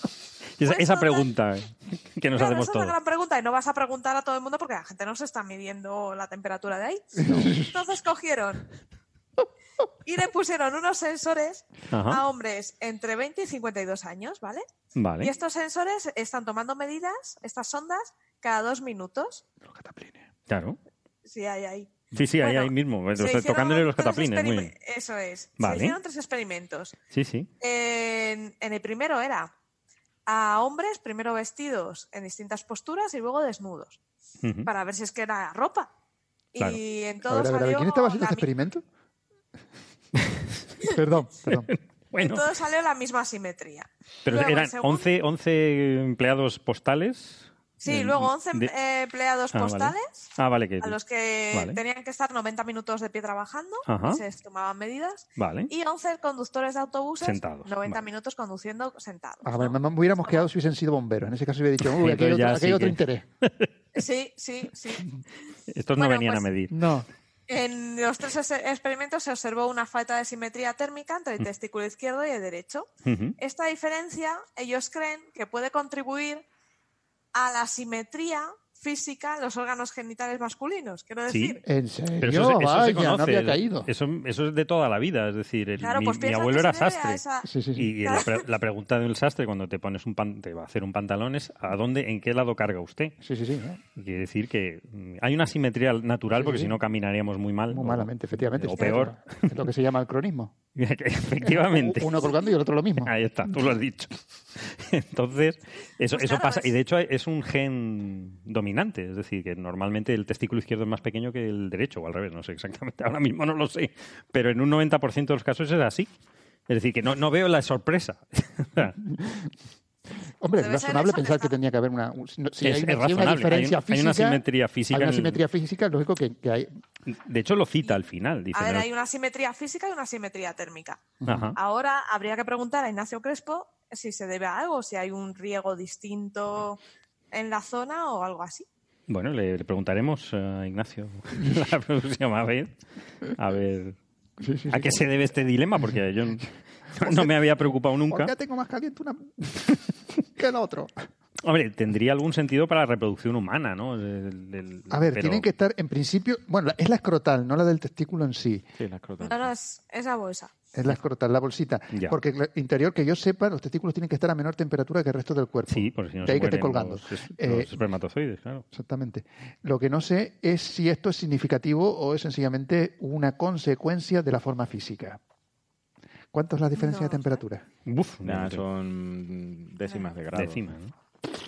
Fíjate. De hecho, eh, el, Hombre, artículo al existir final- existen, pero el artículo al final no concluyen con nada, no dan posibles explicaciones, unas que son intrínsecas, Ujú. digamos, a lo mejor de riego o lo, que- o lo que sea, y otras de forma extrínseca, ¿no? Y de hecho comentan lo que decías tú, Carlos, de que, de que hay una asimetría Sí, claro, pues, genital. eso se sabe, ¿no? El, te- el testículo izquierdo es entre un 7 y un 10% más pequeño que el derecho. Eso. Eh, pero una cosa que me hizo gracia es que eh, estas medidas, de hecho, son bastante imprecisas, ¿no? Porque de hecho hay un aparato para medir eso, que es el, ¿se parece al de cambiar niño? el orquidómetro de Prader, Ay, Dios mío. que sirve para medir el, vol- el volumen testicular. Ujú. Eh, es curiosísimo. ¿Qué cosas? Qué, qué cosa, Es Dios mío. Me estoy... Uy, cuánto estoy aprendiendo O después, hoy. o después también eh, otra de las cosas que tienen en cuenta, eh, aunque ellos hacen el hacen un triage al principio para hacer, Ujú. para saber que esta gente no tiene varicocele, ¿no? que son pues básicamente Sí. varices, ¿no? Ajá. Eh, pero no lo consiguen descartar al 100%, con lo cual pues no saben si puede ser una, una contaminación por varicocele. ¿no? O sea, Claro. el, el artículo está bien como Mm. medidas ¿no? y tal, pero después las conclusiones son un poco, puede ser esto, esto, esto, esto, y no conseguimos dar con ninguna. No tenemos ni idea. Sí, pero Sí. esto no lo estaban buscando, no estaban buscando el premio Sí, yo creo que este iban bu- buscándolo un poco, sí. Aunque es mucho trabajo estas medidas, como para el premio Ig Nobel no. No, yo creo que se han tomado la molestia. Esta era la típica persona que cada vez que venía el cartero eh, llegaba. ¿Me ha llegado mi pedido de AliExpress? No. ¿Me ha llegado mi pedido de AliExpress? No. ¿Me ha llegado mi pedido de AliExpress? Mariano, me estás tocando los IDEM. Y Ícaro dijo, pues te los voy a tocar. Pues Yo ahora- te los voy a tocar, ahora vas a ver. Ven acá, que te voy a poner... ¿Cómo se llamaba el aparato? El orquidómetro de Prader. Te voy a meter un orquidómetro de Pradel por ahí para que tú veas lo que es bueno. Bueno, orquidómetro, eso no sé si existe en español. Sí, bueno. Pues estos señores han ganado eh, 10 billones de ¿Eso qué dólares es? zimbabuenses Exacto. que sí. hoy en día no sirven para nada porque la, man- moneda no existe desde 2009, con lo cual Instrumento médico utilizado para medir volumen. los Ig Nobel no tienen dotación. Ah, el orquidómetro es muy lamentable. O sea, es una, es una especie de ristra de bolitas de diferente tamaño. Y entonces la pones al lado y miras Al a ver lado. cuál se parece más. Ay, y tiene nombre de orquido, eh, Hombre, orquidómetro es orquidómetro. precioso como No, nombre. no, es precioso. Y de hecho el cacharro debe ser súper bonito también. ¿Cómo ¿no? que bonito? ¿Qué me estás contando? Bueno, tiene, tiene su... Ah, míralo con colorines. Son bonitos, sí, sí. o sea, Sí, sí, o sea, talla 25, Talla 26, 25. 20, 12. no sé. Pero, pero claro, sí que es verdad que es una, Yo me imaginaba algo ahí que controlaba el volumen de los cata- No, es no, una no, medida no. subjetiva y eh, entiendo que entre un 7 y un 10% sea una, una incertidumbre típica para un orquidómetro. Yo pensaba que era algo que los pesaba o que, que los metían No, los metes en agua, ¿no? agua, claro, que Como- se ve el sí. volumen. Como Arquímedes, ¿no? Como Los metes, en, Arquímedes. los metes en, un, en un vaso lleno de agua hasta el borde. bueno, No, por Dios, por favor. Lo que pasa es que es difícil separar uno del otro en ese Y, caso. y, claro. bueno, y me gustaría comentarle a nuestros radioyentes que esto Sí. es lo que sucede cuando no está el jefe. esto pasa. Esto pasa. Acabamos no hablando Héctor de... y ya estamos no, que la, que la población decida que es más divertido.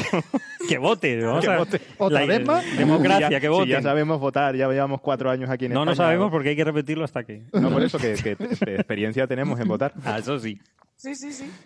En fin, ¿algún otro artículo que, que Yo destacar? después de lo del kilómetro creo que hemos tocado pico. ¿eh? Sí, ya hemos tocado algo. Hemos coronado el montillo. Pues mira, yo me voy a dormir muy tranquilo por conocer esa herramienta. Cuando el médico me diga, voy a sacar un orquidómetro para medir esto, pues no tendré miedo, porque sé que va a sacar una ristra de bolas.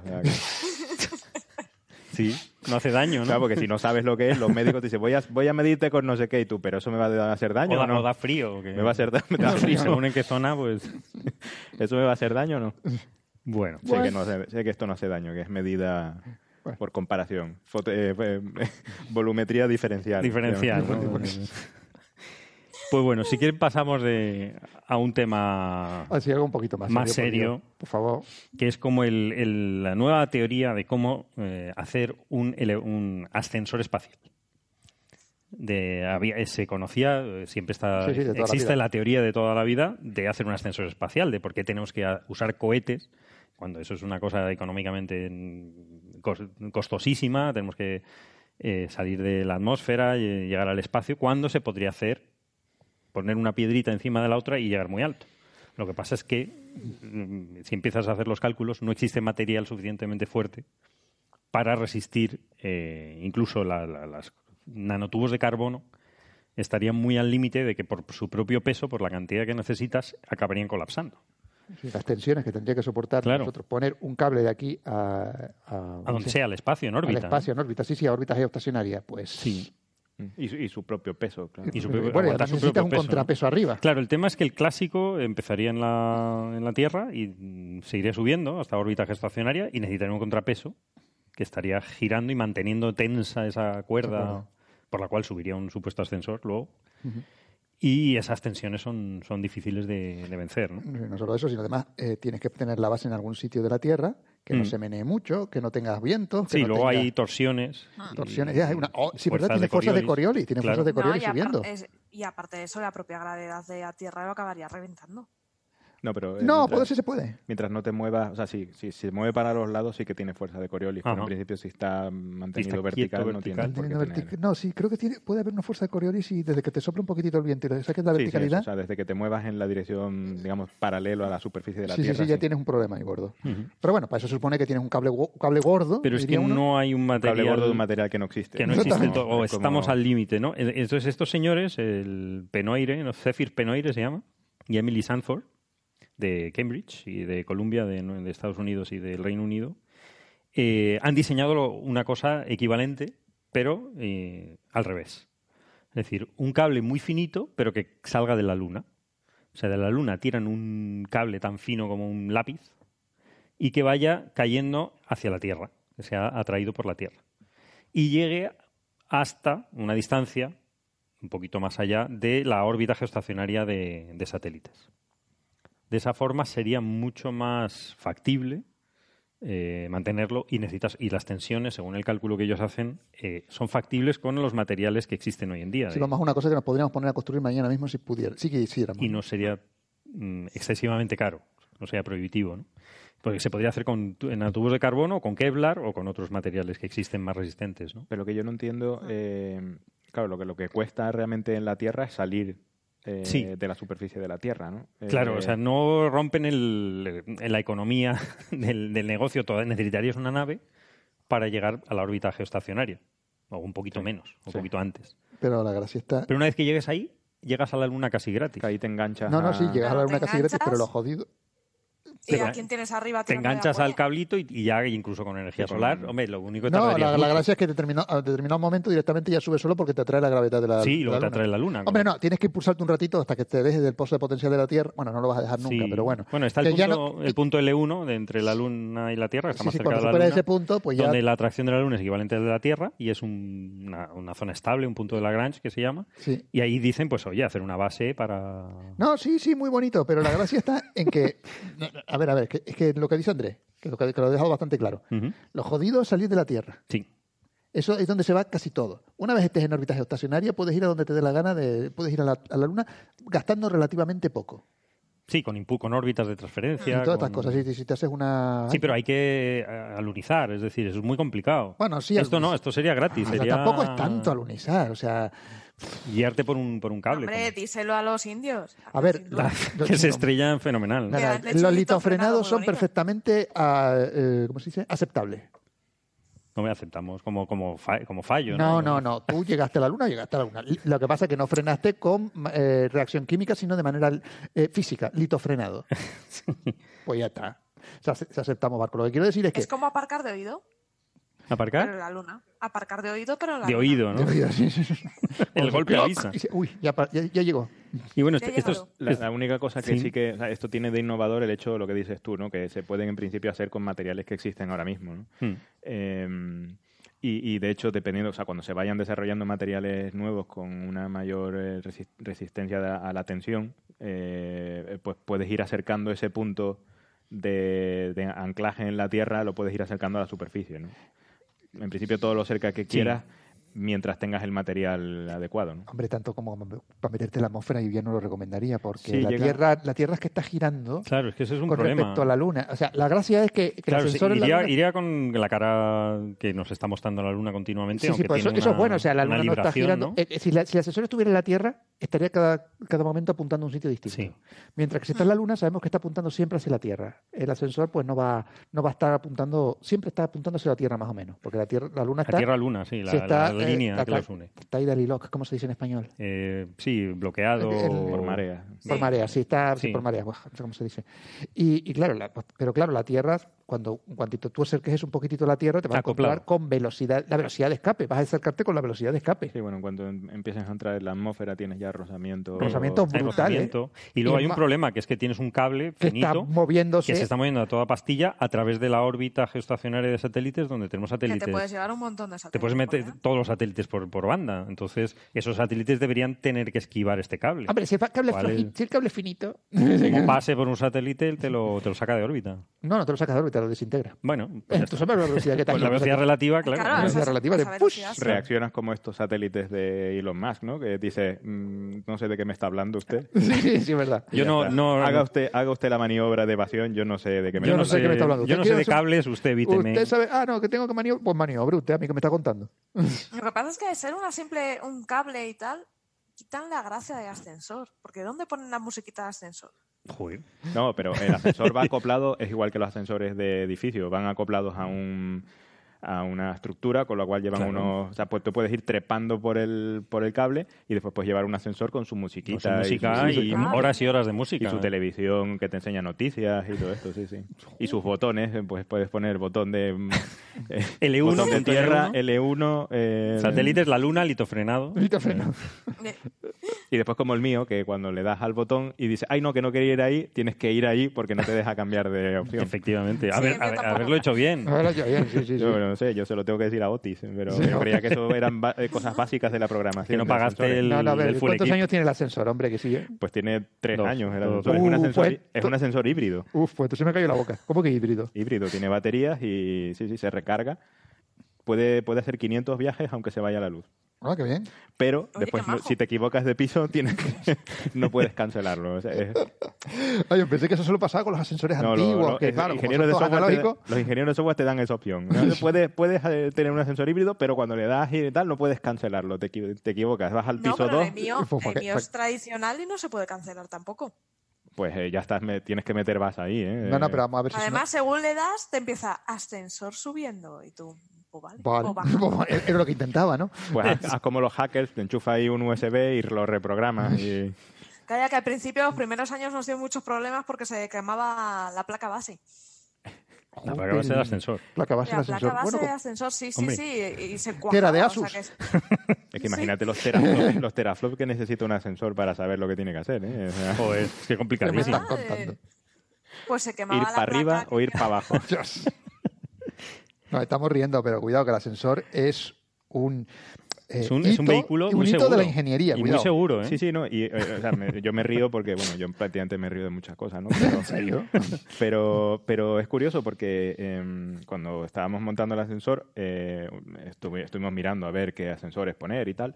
Y, y resulta que hay, las empresas hacen investigación y desarrollo en ascensores, ¿no? Y de hecho, Otis, que es una empresa japonesa, eh, es la empresa de ascensores que más, de las que más investigación y desarrollo tiene. Y Sí, por ¿verdad? eso tiene ascensores híbridos. Sí, claro, pero no te cambian de numerito cuando tú le das. ¿no? Pero bueno, no, eh, no tendrían al ingeniero que pensó en eso, claro. No, eso no, en no. Alemania no es un... o sea, tienes que tener paciencia y ya está. En Alemania no te puedes equivocar. No te de puedes número, equivocar, no, le das al no, dos y porque vas a- que es. querías ir al 2. No, es que además, Jolín, al vecino jubilado que le, lo que le gusta es viajar por el ascensor, pues Claro. se quita esa diversión. Claro, claro, sí. Pues muy bien. Yo creo que esto lo hemos explotado Bastante. Ha explotado por todos lados. Ha explotado por todos lados, Carlos. Muy bien, les queremos dejar luego con una entrevista que tenemos muy interesante eh, sobre eh, una, eh, Juan Antonio Belmonte. Eh, bueno, Héctor Socas eh, le hizo una, una entrevista a, a Juan Antonio Belmonte y a Cipriano, Cipriano Marín, que por lo visto no lo sabíamos, pero es el padre de Dani- Daniel Marín, el Ah. compañero de, de, sé. de- de podcast y que tiene el blog famoso de, de astronáutica, pero no lo sabe, no teníamos ni idea, ni, ni nos dijo nada, ni nos dimos cuenta de, pero esto, este nombre es muy, si es muy casual. No, no, por si acaso hubiese algún tipo de, tráfico de influencia o alguna cosa así, No, nada, digo en yo. absoluto. Esto es una casualidad tener los dos en el, en podcast Coffee Break, pero por cosas completamente diferentes. Y en, el- en este caso es sobre un, un- el risco caído, un bien cultural muy importante que hay en Las Palmas, en la provincia de Las Palmas de Gran Canaria, que está entre en, en Barranco Hondo, en, en los términos municipales de Galdar y Artenara.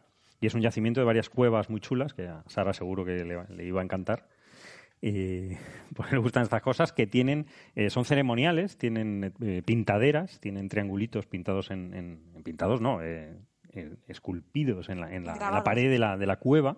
Son de las pocas cuevas que tienen un, un techo, o sea, que realmente están, están techadas, que son de los aborígenes eh, gran canarios, eh, los, gu- los guanches eh, antiguamente, y que posiblemente tenga una explicación o una orientación astronómica. ¿no? Pero independientemente de esto, es muy importante, ¿no? Etnográficamente hablando, y ha sido incluido en la lista de, bienes, en la lista de patrimonio de la humanidad. Y entonces un poco nos cuentan cuál, cómo, cómo han conseguido este, es- eh, este hito y un poco la- las críticas que también han surgido, porque mm, siempre, siempre que se consigue algo eh, hay, hay problemas y controversia, ¿no? Entonces le- Héctor habló con ellos a ver cómo- para que contasen con este problema, ¿no? Bueno, esto es muy importante porque va a ser la base para cuando yo funde mi religión de esta de para poder ir de chamán. Ah, bueno, eso es. claro, eh, esto Claro, claro. la, Puedes irte ahí. esto va a la fundación de mi. Oye, es buen sitio. ¿eh? Sí. Totalmente. Bueno, Patrimonio de la humanidad y Bernabé ahí cuidando la pero risco no, no, no es mi religión, es la religión de todos los guanches aborígenes que queremos defender y Muy queremos bien. conseguir un buen puesto en, ¿En dónde? En la, chamán, en la administración. en la administración, totalmente. De chamán De oficial chamán del observatorio. Del observatorio. Bueno, esa plaza eh, todavía no existe, pero se Eh, puede- no, no, no existe a lo mejor aquí, hay que pero- crearla. Hay que crearla, por supuesto. Sí, si viene el TMT aquí, no te digo yo que no sea útil esa plaza, porque habrá oposición de alguien que, que se buscará cualquier excusa y, y se- y en ese caso vas a ser in- importante. Y, y bueno, eh, no querría eh, eh, dejar la oportunidad de tener, como tenemos una unidad móvil, Ah, unidad móvil. ¿eh? de, si hay alguien en la sala que quiera hacer alguna pregunta, eh, nos encantaría escucharlos, escuchar su Tenemos opinión, sus preguntas, dudas, comentarios. Piropos a Bernabé. ¿Qué les ha parecido? ¿Bien? Esta ha sido, dicen que es divertido, que no... no es- ¿Se ha, se ha dormido alguien? Espera, espera, espera, Pero- porque voy a- sí, pasa unidad móvil, por favor. móvil, eh, una cosa que no se ha hecho nunca y que Héctor no lo tenía contemplada. Enciéndelo, ¿está encendido? Ay, pero hay que ver, a Andrés ¿Sí? Azafata. Habla, habla. Sí, sí, ya la unidad móvil funciona. La unidad móvil funciona. A ver, tan solo decir que es un placer venir aquí a escucharos y a veros. muchas gracias. ¿Cómo, ¿Cuál es tu nombre? Carlos. Encantado, llevo Carlos, escuchando ya bastante tiempo Ajá. y me he venido a vivir a Tenerife y es un placer para mí venir aquí. Quería ver a Héctor, no ha sido posible, pero bueno, la siguiente vez. Quería Pero- ver a esto, ¿no? ¿qué haces aquí largo? Quería ver a ¿esto de qué va? Muchas gracias por venir. No, me he entretenido muchísimo con vosotros. Gracias. ¿Te vas a quedar mucho tiempo? Pues me he venido a vivir aquí, sí, sí. Ah, pues entonces la semana que viene. Sí, sí, sí. La semana que viene está Héctor aquí. Muchas gracias a ti. Vale, muchas gracias. Ah, tenemos otra. Ay, qué bien. eh, Estrenamos la unidad móvil. Héctor- eh, Andrés está por el pasillo del salón de actos. Eh, muchas gracias, ha sido de verdad muy relajante, muy divertido. Este, me gusta mucho la forma como hacen la radio, pues, que relacionan los conceptos de ciencia, de física, pues, y, y se toma- pone uno a pensar y cuando hace investigación, pues, qué tipo de cosas hace y qué parámetros toma y la cosa no es tan divertida así, sino que hay personas que miran la investigación que uno hace, entonces hay que estar pendiente. Eh, Pues muchas gracias. ¿Cuál, cuál es tu nombre? Norelsi Rodríguez. Ah, much- muchísimas gracias. Vale, ¿alguna otra cuestión? Pues va, a hablar todo el público. Todo el público va a hablar. Esto, esto Sí, es sí, un éxito la, la gente va a pensar que esto está lleno y aquí solamente somos cuatro gatos. Claro. Calla, No, Bernabé, la que los verdad oyentes que no lo saben. A mí, en mi caso, eh, sí que estudié ciencias, pero mi vida laboral me ha sacado un poco del, del ámbito y es un gustazo tener un, un rinconcito. Qué bien. Gusto, gusto que- tenerte. ¿Cómo te, cómo te llamas? Marisol. Marisol. Encantado. eh, en el que poder estar escuchando este tipo de, de- Siempre es interesante todo lo que estáis sacando, así que muchísimas gracias. Muchísimas gracias a vosotros por, por estar ahí. Bueno, pues como sé lo quedo yo, también hay algo que decir. ¿Cómo te llamas? Me llamo Pablo. Pablo, encantado. Soy de Madrid también. Muy bien. Estoy aquí circunstancialmente, pero seguiré viniendo. Pues, pues eso espero. Y si queréis, pues estaba yo, después de la última sesión, hay una cosa que me quedaba yo pensando así, y es, eh, se trataron dos temas. Bueno, muchos más, pero dos. El de los neutrinos y el de la homosexualidad. Ujú. ¿Recordáis? Sí. Entonces, yo creo que eh, podían tener relación. Me explico, me explico. El problema de la homosexualidad era que cuando decimos que alguien tiene determinada tendencia sexual, es que la tiene y punto. Y parece que la tiene para siempre. Y al neutrino le permitimos no, no definirse si es de electrón, de muón o de qué es. Sí. Y porque no permitimos a las personas, lo mismo que al neutrino, que sean lo que sea. Una vez será una cosa, otro día será otra. También, de hecho, es verdad, yo, yo estoy de acuerdo. De hecho, eh, no- la homosexualidad y la heterosexualidad es un continuo, hay un continuo entre medias, se, se ha demostrado, bueno, desde hace cientos de años. Con lo cual, eh, yo- es muy coherente. O sea, Claro, el- pero si recordáis, estábamos hablando de algo genético Sí. en función de. Y eso era lo que, de alguna manera, pues a mí me parece que se podría destruir permitiendo a las personas ser por lo menos como los neutrinos, aunque somos detectables, por lo visto. Algunos sí.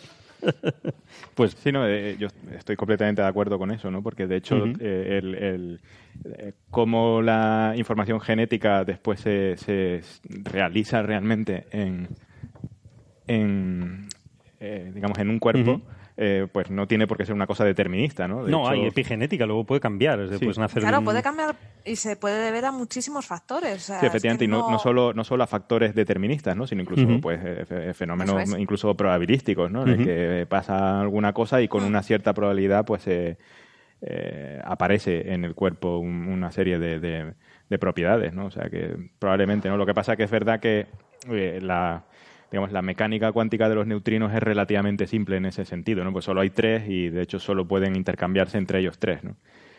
pero a nivel genético pues hay miles de genes ¿no? y, y muy probablemente interactúan entre ellos y, y- y no es un, un sistema lineal. ¿no? Otra vez con lo mismo. No sé si Sara no- lo escuchas con nuestra unidad móvil, que está un poquito bajita. yo Escucho creo. muy mal. Muy mal, ¿no? Tenemos que mejorar, tenemos que mejorar este sistema. A ver si escuchas. Sí, ahora, A ver, Sara, ahora. ¿nos oye Sara? Poco. ¿me oyes? A lo mejor está muy bajito. ¿no? ¿Puedo chillar más? Ahí, ahí, ahí. Ahí, ahí, ahí. Ahí está bien. Vale. Tenemos que subirlo. Lo que yo quería decir eh, es que ya no me fijo tanto en si hay muchos o hay pocos. Fijaros que la, la cuestión final es que al neutrino le permitimos estar en tres estados y a la persona tendríamos que permitirle también estar en tres estados, porque no, no hay muchos más. O me gusta un hombre, o me gusta una mujer. O los dos. O todo. Los dos Claro. Sería una unión, tampoco pasaría nada. No. Con dos estados tendríamos. Y después, eh, probablemente, un macho muy macho, en algún momento de su vida, y no necesariamente cuando ha estado sin mujeres, sino a la vez que está con la mujer, le puede atraer un hombre, pues a veces para no, no para cosas sexuales y también para cosas sexuales. Y no creo O sea, hay un informe muy antiguo del siglo pasado, el informe de Kinsey, que demuestra todo eso. Es decir, que no es una cosa nueva. Lo que sí es intenta lo que intentaba la gente es buscar un origen genético. Yo, eh, porque incluso el propio colectivo LGTB querría una, una identificación de un origen genético para decir, veis, esto no es una opción, es simplemente hemos nacido así. Pero bueno, independientemente de, de la, de la necesidad de, de un colectivo, eh, puede ser muchísimo más complejo que todo eso, ¿no? No, quizá el estudio lo que buscaba era eh, contestar a un estudio que hubo, lo comenté la semana pasada, sí, hubo un estudio en los 90 que hablaba de que había un gen Ajá. homosexual. Sí, sí, sí. Y sí, este yo no estaba, estudio pero lo que, lo que hacía era desmentirlo. Era, Ajá. mira, no, esto no es así. Que es más O sea, complicado. Es, es muy complicado. Y ellos querían demostrar que es algo muy complicado, que no puedes caracterizar a una persona solo por un gen. Muy bien, hoy. Pues muchísimas gracias por venir. Sara, muchas gracias. Gracias. ¿Se puede hacer un anuncio? Bernabé y Andrés, hombre, por supuesto, y dos si son cortos. Dime, dime. A ver, el día 28, si estáis por la zona de Madrid o Toledo, eh, vamos a celebrar el equinoccio en el Cromlech de, Tota- de Totanés. Es Todo verdad. esto con muchísimas charlas de científicos que nos van a ir contando eh, cosas científicas sobre el Cromlech y sobre astronomía. Ujú. Entonces será desde a, a partir de las seis, me parece sobre las seis y media hasta que anochezca. Y Qué estaremos chulo. allí. Espero que haga bueno. Eh, Seguro si que os sí. queréis apuntar, es gratuito. Ajá. Eh, la inscripción es, grat- eh, es gratis, pero hay que inscribirse porque Vale. tenemos aforo limitado. Y eh, con entrar en la web de Ciencia a la Carta, ahí tenéis la eh, Carta. el enlace. Sí. Muy bien. Pues que se apunten porque tienen muy buena pinta, una envidia. Hmm. Ya me gustaría. Yo ya me apunté. Según salió, Lo sé.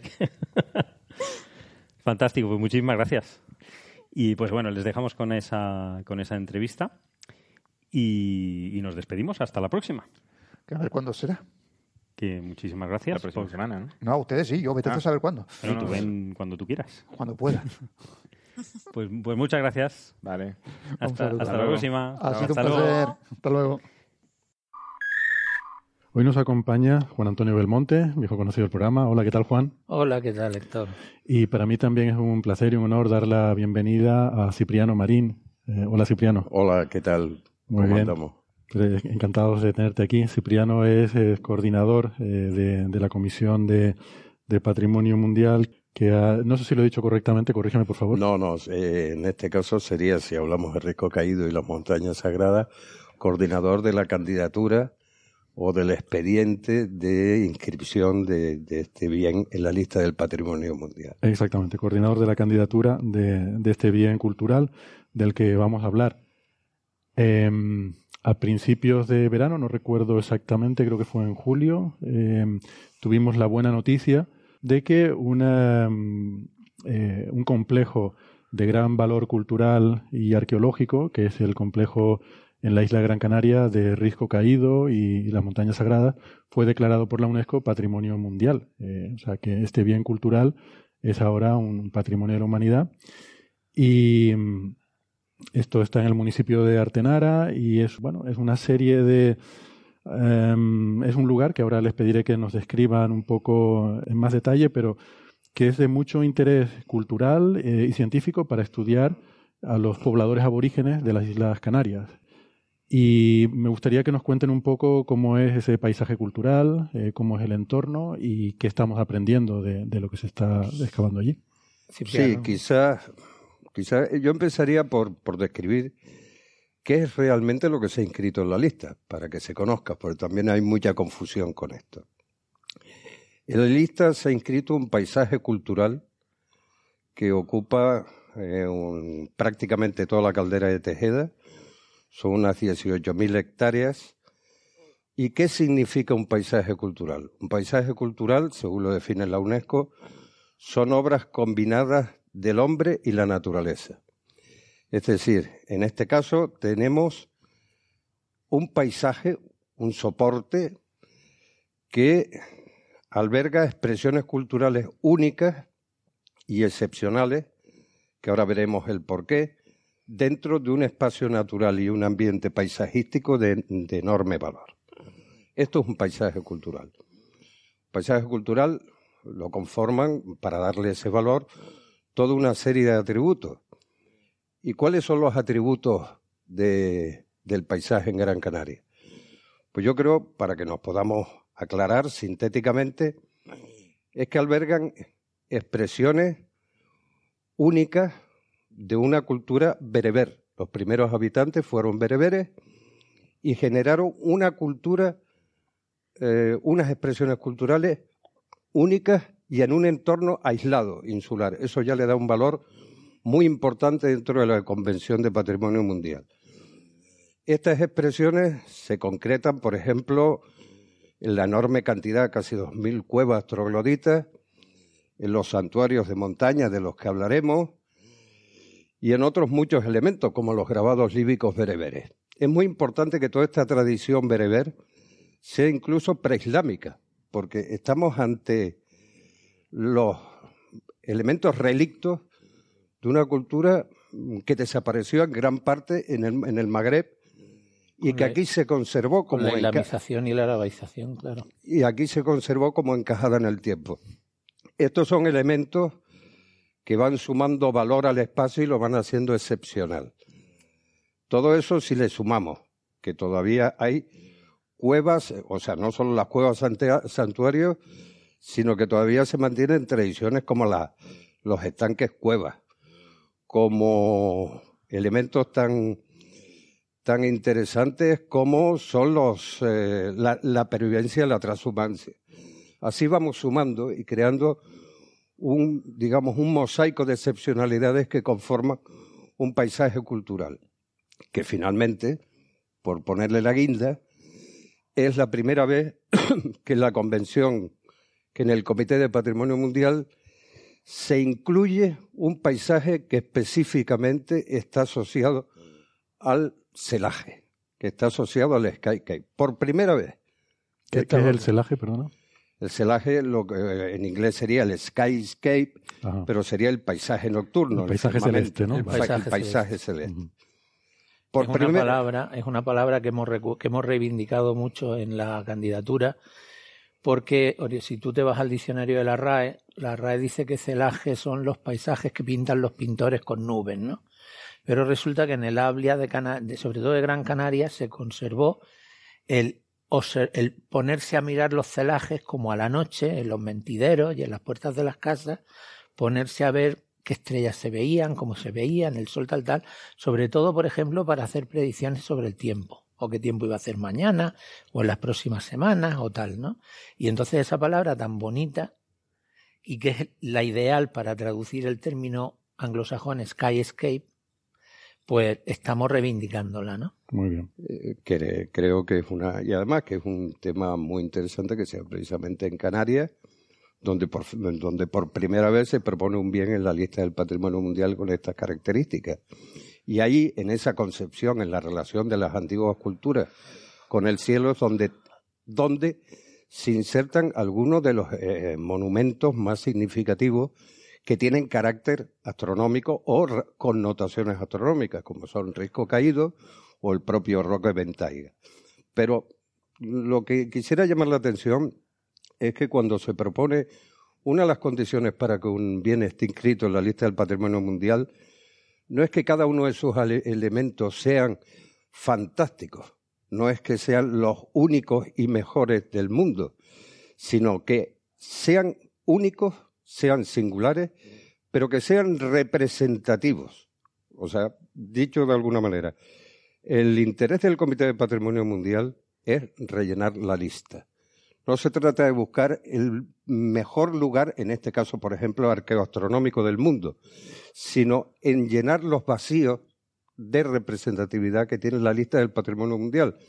Pues yo siempre he explicado que la lista del patrimonio mundial es como una especie de genoma, que, imagina que la- imaginemos que la, que la humanidad ha desaparecido y si alguien, algún otra civilización, quisiera conocer qué diablos era la, la cultura humana, pues en todos esos elementos del genoma sería la lista del patrimonio mundial.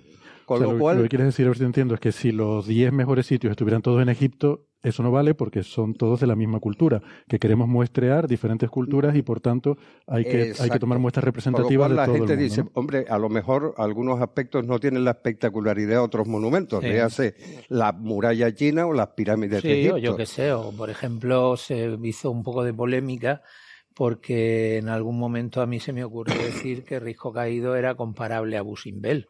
Claro, es comparable a Busimbel en su contexto, o sea, monumentalmente a Busimbel no tiene parangón en Egipto. Pero en el contexto de una cultura maciga aislada en mitad del, archi- del Océano Atlántico, donde han pervivido tradiciones culturales que están extintas en, toda la, en todo el norte de África, hasta casi prácticamente hasta la fecha de hoy, pues sí tiene esa relevancia, ¿entiendes? Claro, o sea, O es sea la típica comparación manera- que sacada de contexto da Que entender otra cosa que no es la... Claro, sí. claro. Dicho de otra manera, ¿qué es lo que, por qué el Comité de Patrimonio Mundial y tras la, que ya hablaremos del tema, tras la exhaustiva evaluación de años, decide inscribir caído y decide inscribir el paisaje cultural en la lista? ¿Por qué es representativo? Porque llena algunos vacíos de la lista. Por ejemplo, llena el vacío de la representatividad de expresiones eh, mm, del Magreb anteriores al periodo islámico. Llena el vacío de eh, muestras de evolución de culturas insulares aisladas, que bien, lo tenemos también en el caso de Rapa Nui, pero son muy pocas las representaciones en la lista que hablan de la odisea de las culturas insulares. Es como Eh, encontrar un fósil cultural, ¿no? De alguna Exacto. forma. Llena el vacío de la tradición troglodita eh, de norafricana, que no está representada en la lista. Puede que haya algunas expresiones, y las hay de hecho, aisladamente, si comparamos trogloditas en, en Túnez o en Marruecos excepcionales, pero lo importante de este espacio es que llena muchos vacíos de representatividad en la lista y que conjuntamente hacen todos estos elementos, hacen de él un bien excepcional. Si a este le sumamos la rara eh, cuestión de, que aparece eh, una clara relación con el firmamento de esta cultura, que no estaba expresada en la lista, y esto viene refrendado por monumentos o por acontecimientos arqueológicos de carácter arqueoastronómico, pues tenemos la combinación perfecta para poder tuvimos la combinación perfecta tuvimos, para poder optar al bien. Ya, porque esto me imagino que será un proceso muy largo, muy, bueno, muy complicado. Pues, o sea, ¿qué, ¿qué, implica? Años, años de trabajo. O sea, yo me acuerdo cuando Julio Cuenca, el descubridor de Risco Caído, me vino a ver por primera vez aquí a mi despacho del Instituto de Astrofísica de Canarias y me dijo, Juan, ¿tú crees que esto podríamos ir a Patrimonio Mundial? Y yo dije, pues no lo sé, Julio. El sitio muy... No es que no hay nada como esto en el mundo. Y dije, pues, Julio, calma, calma un poquito. Tienes el Panteón en Roma, tienes muchos sitios en muchos lugares del mundo donde esa relación entre una arquitectura construida o excavada y, y el cielo está presente, ¿no? Pero bueno, ahí empezó todo, empezó, se empezó a mover la cosa y en un momento determinado, en Gran Canaria, en una reunión en el Cabildo, yo comenté, si quieren que esto salga adelante, tienen que involucrar a este señor.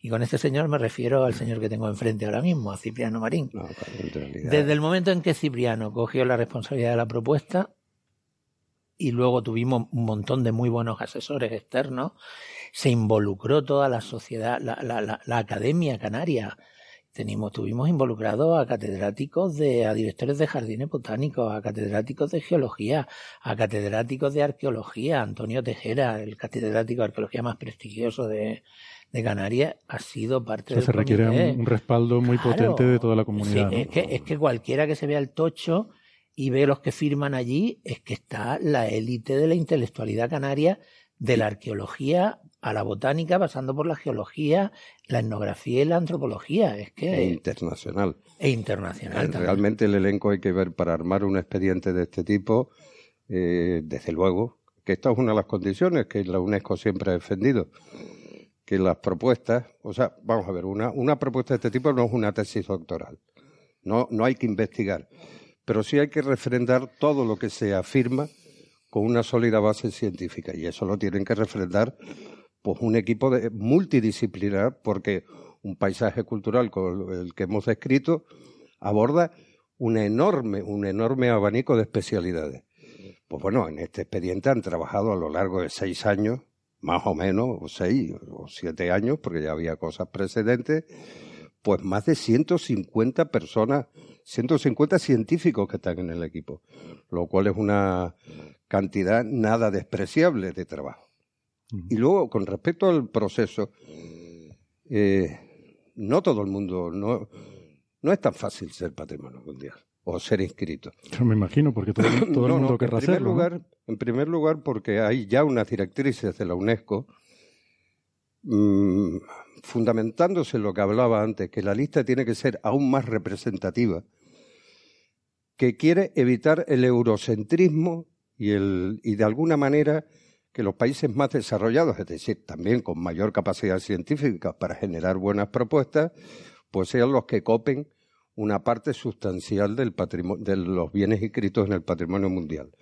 Con lo cual, todo lo que presente, aunque esto sea una propuesta norteafricana claramente a nivel regional, pero todo lo que presente en países como España, la Unión Europea, o del ámbito americano, o incluso China, eh, eh, se, les, se les pone un nivel de exigencia mira con lupa. infinitamente mayor que, por ejemplo, una propuesta nueva de Namibia que, que aparentemente a todas luces sea excepcional, pero que su trabajo, la preparación del expediente no sea tan excepcional por las restricciones mm, típicas del país. ¿no? Con lo cual quiero decir que ahora mismo ser patrimonio mundial eh, para un bien es, es una tarea realmente, ha sido una tarea realmente muy difícil. Y es más, para, para que vea el nivel de exigencia actual de, la- de las propuestas, la UNESCO ya ha iniciado todo un proceso de reestudio y reanálisis de todas las candidaturas, de todos los bienes inscritos antes, primero de 2002, luego 2010, para ver si realmente se ajustan los, a los, a los nuevos, a las nuevas directrices de lo que debe ser rigurosamente un bien inscrito en la lista del patrimonio mundial. Porque los nuestros listón- son ya de nueva generación, pero algunos que se inscribieron al principio no tienen ese poder de, digamos, la justificación tan bien consolidada. Y ahora se están revisando. O sea, con lo Porque el listón ha subido y entonces Claro. están revisando los de antes a ver si cumple todavía. Claro. ¿no? Y de hecho, nosotros de hemos hecho- pasado un listón muy alto, ¿eh? hemos Te lo pasado gar- listón alto. Muy alto. Vamos, te puedo comentar cuando tuvimos la reunión de evaluación en París. eh, teníamos sentada enfrente a siete personas de ICOMOS. ICOMOS es la sociedad, es la, la organización que le hace las evaluaciones a UNESCO, que nos estuvieron machacando a preguntas, pero es que detrás de estas siete estaban los otros 40 miembros de ICOMOS que también iban a participar. Tú imagínate estar sentado encima de siete personas más 40 que te están interrogando, te están interrogando con la mirada, te están interrogando con los... Esta, de hecho, acuérdate al principio, te estaba asustado Cipriano porque a mí me falló el pulso de lo nervioso que estaba y era incapaz de recoger las preguntas, ¿no? Y Cipriano me pregunta, pero, pero, pero ¿tú entiendes ese jeroglífico que has escrito ahí? Y yo que sí, tranquilo. Y, y bueno, y, y- y- y pasamos y nos hicieron comentarios muy, muy potentes, muy potentes. Uno de ellos, por ejemplo, cuestionaba el propio nombre de la propuesta, ¿no? ¿Verdad, Cipriano? Sí. O sea, que al final fue aceptado por la Tú lo defendiste muy bien. Bueno, fue aceptado porque cuestionó el nombre de la propuesta porque era redundante. Se decía Risco Caído y las montañas sagradas de Gran Canaria y en el inglés pues daba la impresión de que Risco Caído era una cosa y las montañas sagradas otra. Entonces no eh, las mentes sintéticas pues normalmente no tienen en cuenta este este tema de bueno, si ya está dentro, si es un elemento más del paisaje cultural, ¿por qué la redundancia? Entonces, bueno, simplemente la explicación es porque hay que reconocer que desde la génesis de esta idea, el risco caído y las montañas, pues se convirtieron en parte del acervo popular. O sea, que era una cuestión ya más, no era una cuestión de fundamento técnico científico, sino una cuestión más de, de denominación popular de las cosas. Y una por ahí marca, pasó. una especie de O marca. sea que Risco Caído está incluido dentro de esa Claro, de Risco la Caído es parte de las montañas pero, sagradas de Gran pero como la más emblemática. Pero es la mar- no es la marca, ni siquiera es lo más emblemático, es la, es la marca porque, porque empezó por Risco Caído. Ya. Claro. Hay que considerar la historia del expediente, ¿no?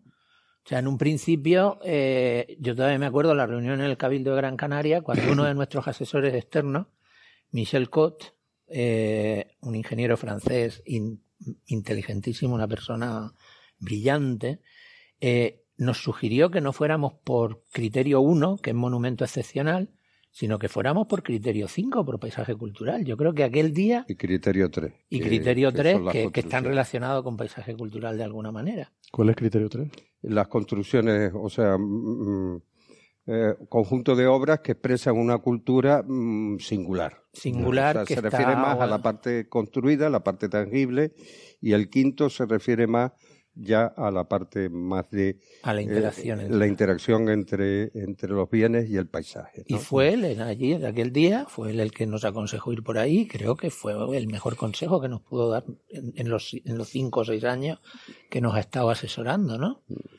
Pero es que hay que darse cuenta que el el proceso de un- no, es, no es baladí. El proceso de inscribir un bien primero tiene que pasar por la por elaborar un- una primera memoria eh, que se somete al ministerio, al, al Estado parte, para que el Estado parte es el que luego propone la UNESCO. Quien propone a la UNESCO son los Estados, proponen los bienes.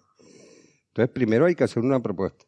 Que esa propuesta sea validada por un comité científico que se reúne en Madrid entre las distintas propuestas del Estado parte, en este caso España. Que recuerdo que en nuestro caso fue curioso porque se presentaron junto a nosotros eh, también el retiro, el ámbito del retiro y el, el paisaje de Carlos III, ¿no? Una vez aprobado eso, tiene que aprobarse en el Consejo Nacional de Patrimonio con otros expertos. Luego tiene que pasar a, una, a la lista indicativa de la UNESCO. Una vez que la UNESCO la acepte y lo vean también sus expertos, se tiene que pasar como mínimo un año en la lista indicativa. Por, por aquello, como en las bodas, de que levante la voz. Si alguien. Que hable ahora. Que hable ahora Ahora o calle, o que calle para siempre. Tiene que pasarse la propuesta de un año en la, Sí. en la lista indicativa. Para dar tiempo a impugnaciones y... quejas. Bueno, para dar a conocer que se está, que un bien está en proceso de ser propuesto para el patrimonio mundial.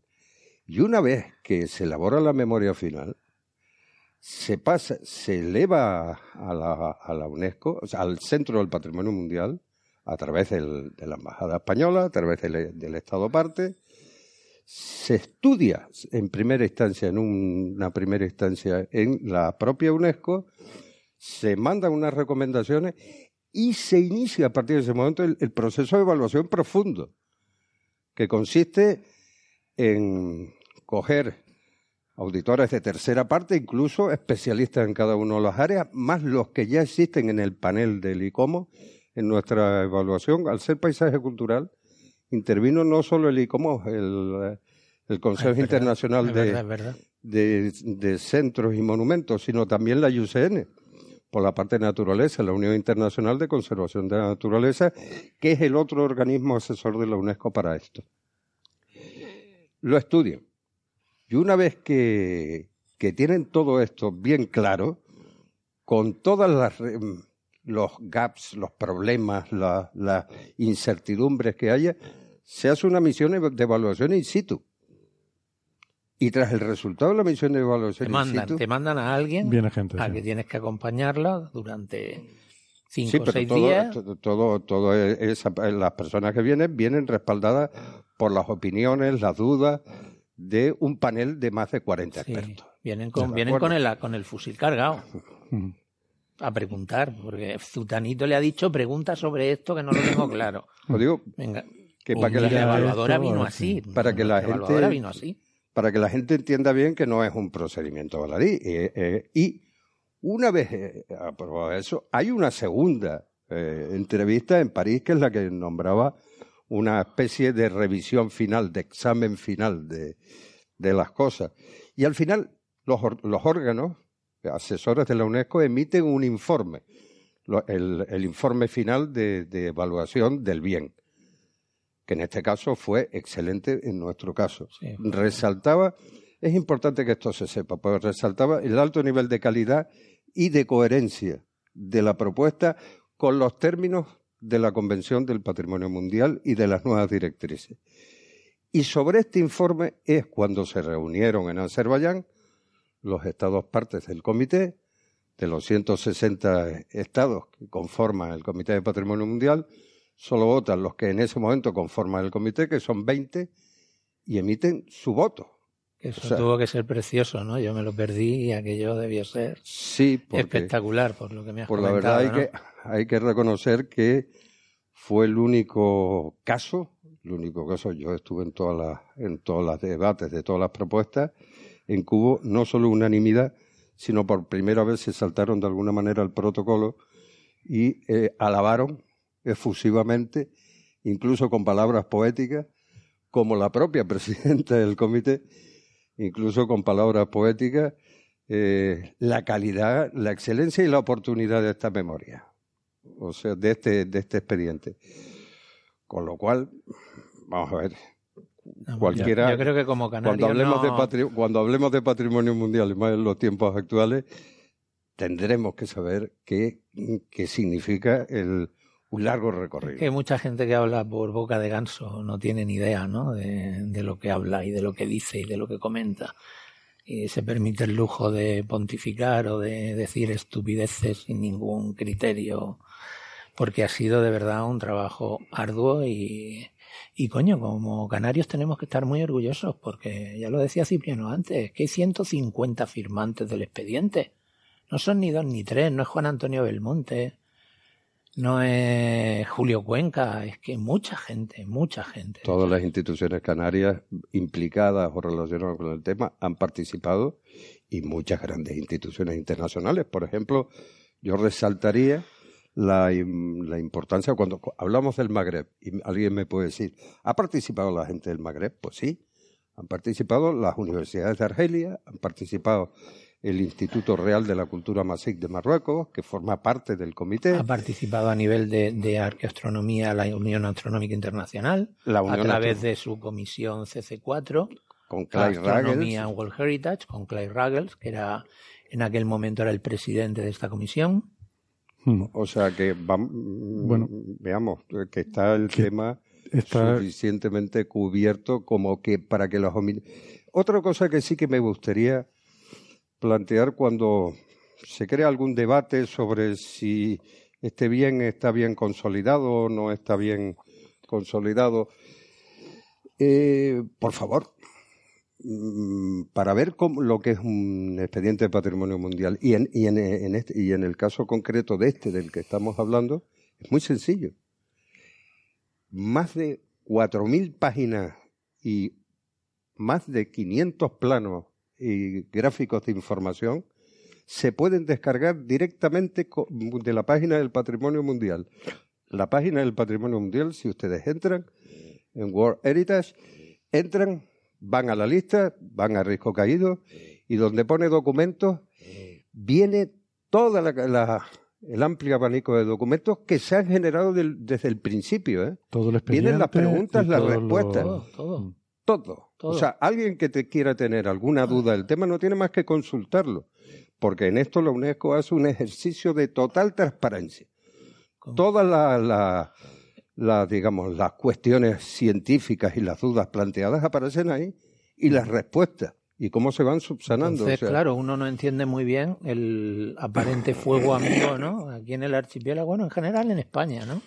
Vamos a hablar de. Una cierta tendencia, ¿no? Que hay a, Vamos a hablar del- criticar sin saber, ¿no? Vamos a hablar del fuego amigo entonces, eh, porque mm, eh, otra de las cosas que ha ocurrido el, el mes pasado con respecto a todo este asunto, pues que se ha generado quizás, no sé si llamarlo así, pero vamos a decir de momento cierta polémica con el tema este de riesgo caído, también es parte de la razón por la que queríamos hablar del tema, ¿no?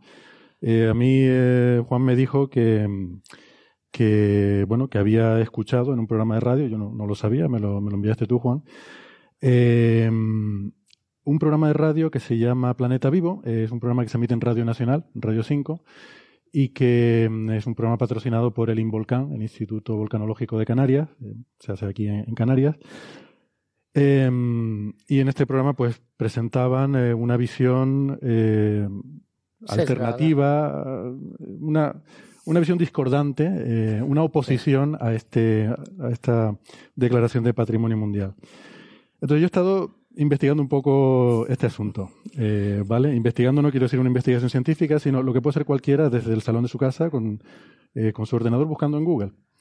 Y, mm, y he encontrado algunas cosas que me han parecido interesantes, ¿no? Entonces, si me permites introducir un poco el tema. Sí, sí, claro. Eh, bueno, en realidad, polémica, yo, yo de arqueoastronomía, de arqueología y de yacimientos no entiendo, eh, pero sí bastante de ciencia, de polémicas científicas, aquí las tratamos habitualmente en este programa. Y yo cuando estoy viendo esto, me he dado cuenta de que hay dos personas que se oponen a esta declaración. Cuando digo dos personas es literalmente, con nombre y apellido son, Do- dos que han hablado, hay más. son Eustaquio Villalba y, eh, y José Barrios, ¿no?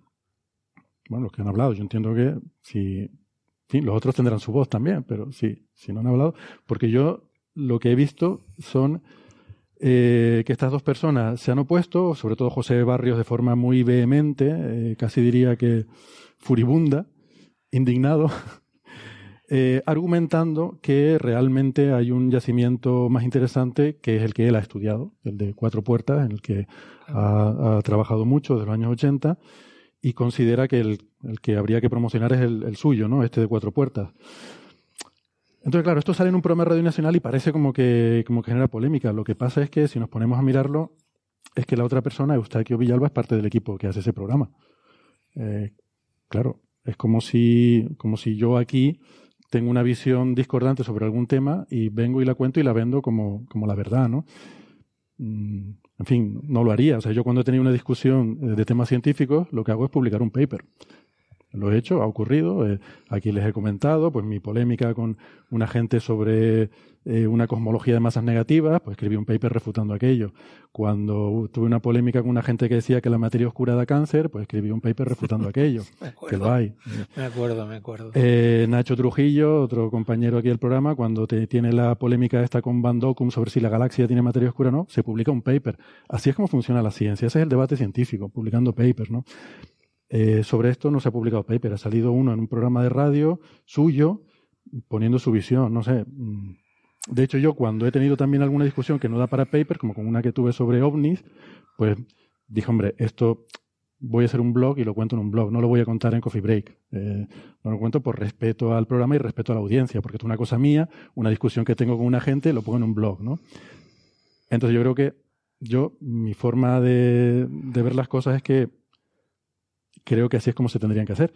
Pero bueno, la cuestión es que en este programa lo que han hecho no es eso, sino que dedicaron un, programa a dar esta visión de estos dos investigadores. Luego tampoco ha tenido mayor repercusión porque por lo que he estado mirando, hay, eh, fue recogido por una periodista que se llama Natalia Vargas en dos artículos que escribió esta periodista para Canarias Ahora, que es, es un medio que es también la sección de Canarias del diario.es, Claro, en el sí. cual es donde tú lo has visto. Pero también es lo que te comentaba anteriormente, que justo cuando esta polémica estaba, este inicio de polémica estaba, es cuando surgió el problema del incendio de las cumbres de Gran Canaria, que afectó al área del bien cultural, que afectó a la- al área declarada Patrimonio Mundial, y entonces digamos que eso pasó en ese momento, digamos, a cobrar todo el protagonismo, ¿no?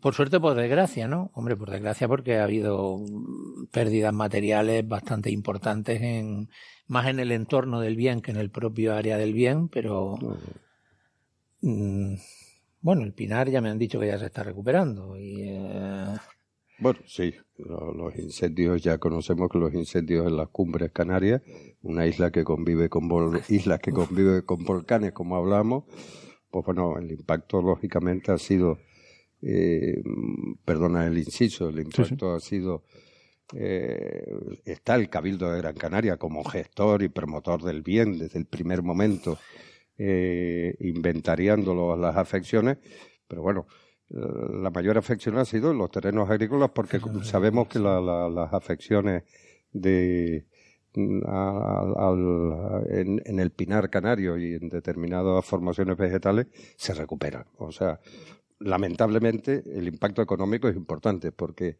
sobre todo en la parte de las visitas y turísticos porque ver montañas ennegrecidas no es un reclamo muy muy No- no es bonito. No, No es bonito. no es muy bonito, ¿no? Pero- Pero, bueno, por cierto, si- simplemente una, una anécdota.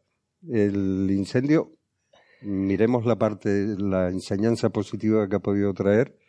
Curiosamente, los, en el inventario que ya se está, que está haciendo el Cabildo, lo primero que se trasluce es que el hábitat troglodita antiguo y el actual no ha se- sido no afectado. han sido afectados. Las viviendas actuales trogloditas, es que los canarios sabían dónde ponían. ¿Dónde poner su- o sea, que este tr- patrimonio Hombre, a lo mejor el a- efecto de selección de que si ha llegado hasta estos días es porque ha, ha No, no, sobrevivido es que a muchos uno de incendios. los sí. aspectos del bien valorado por la UNESCO fue que este patrimonio troglodita de los, bere- de los bereberes, que luego evolucionan en Gran Canaria, se haya, haya mantenido hasta nuestros días.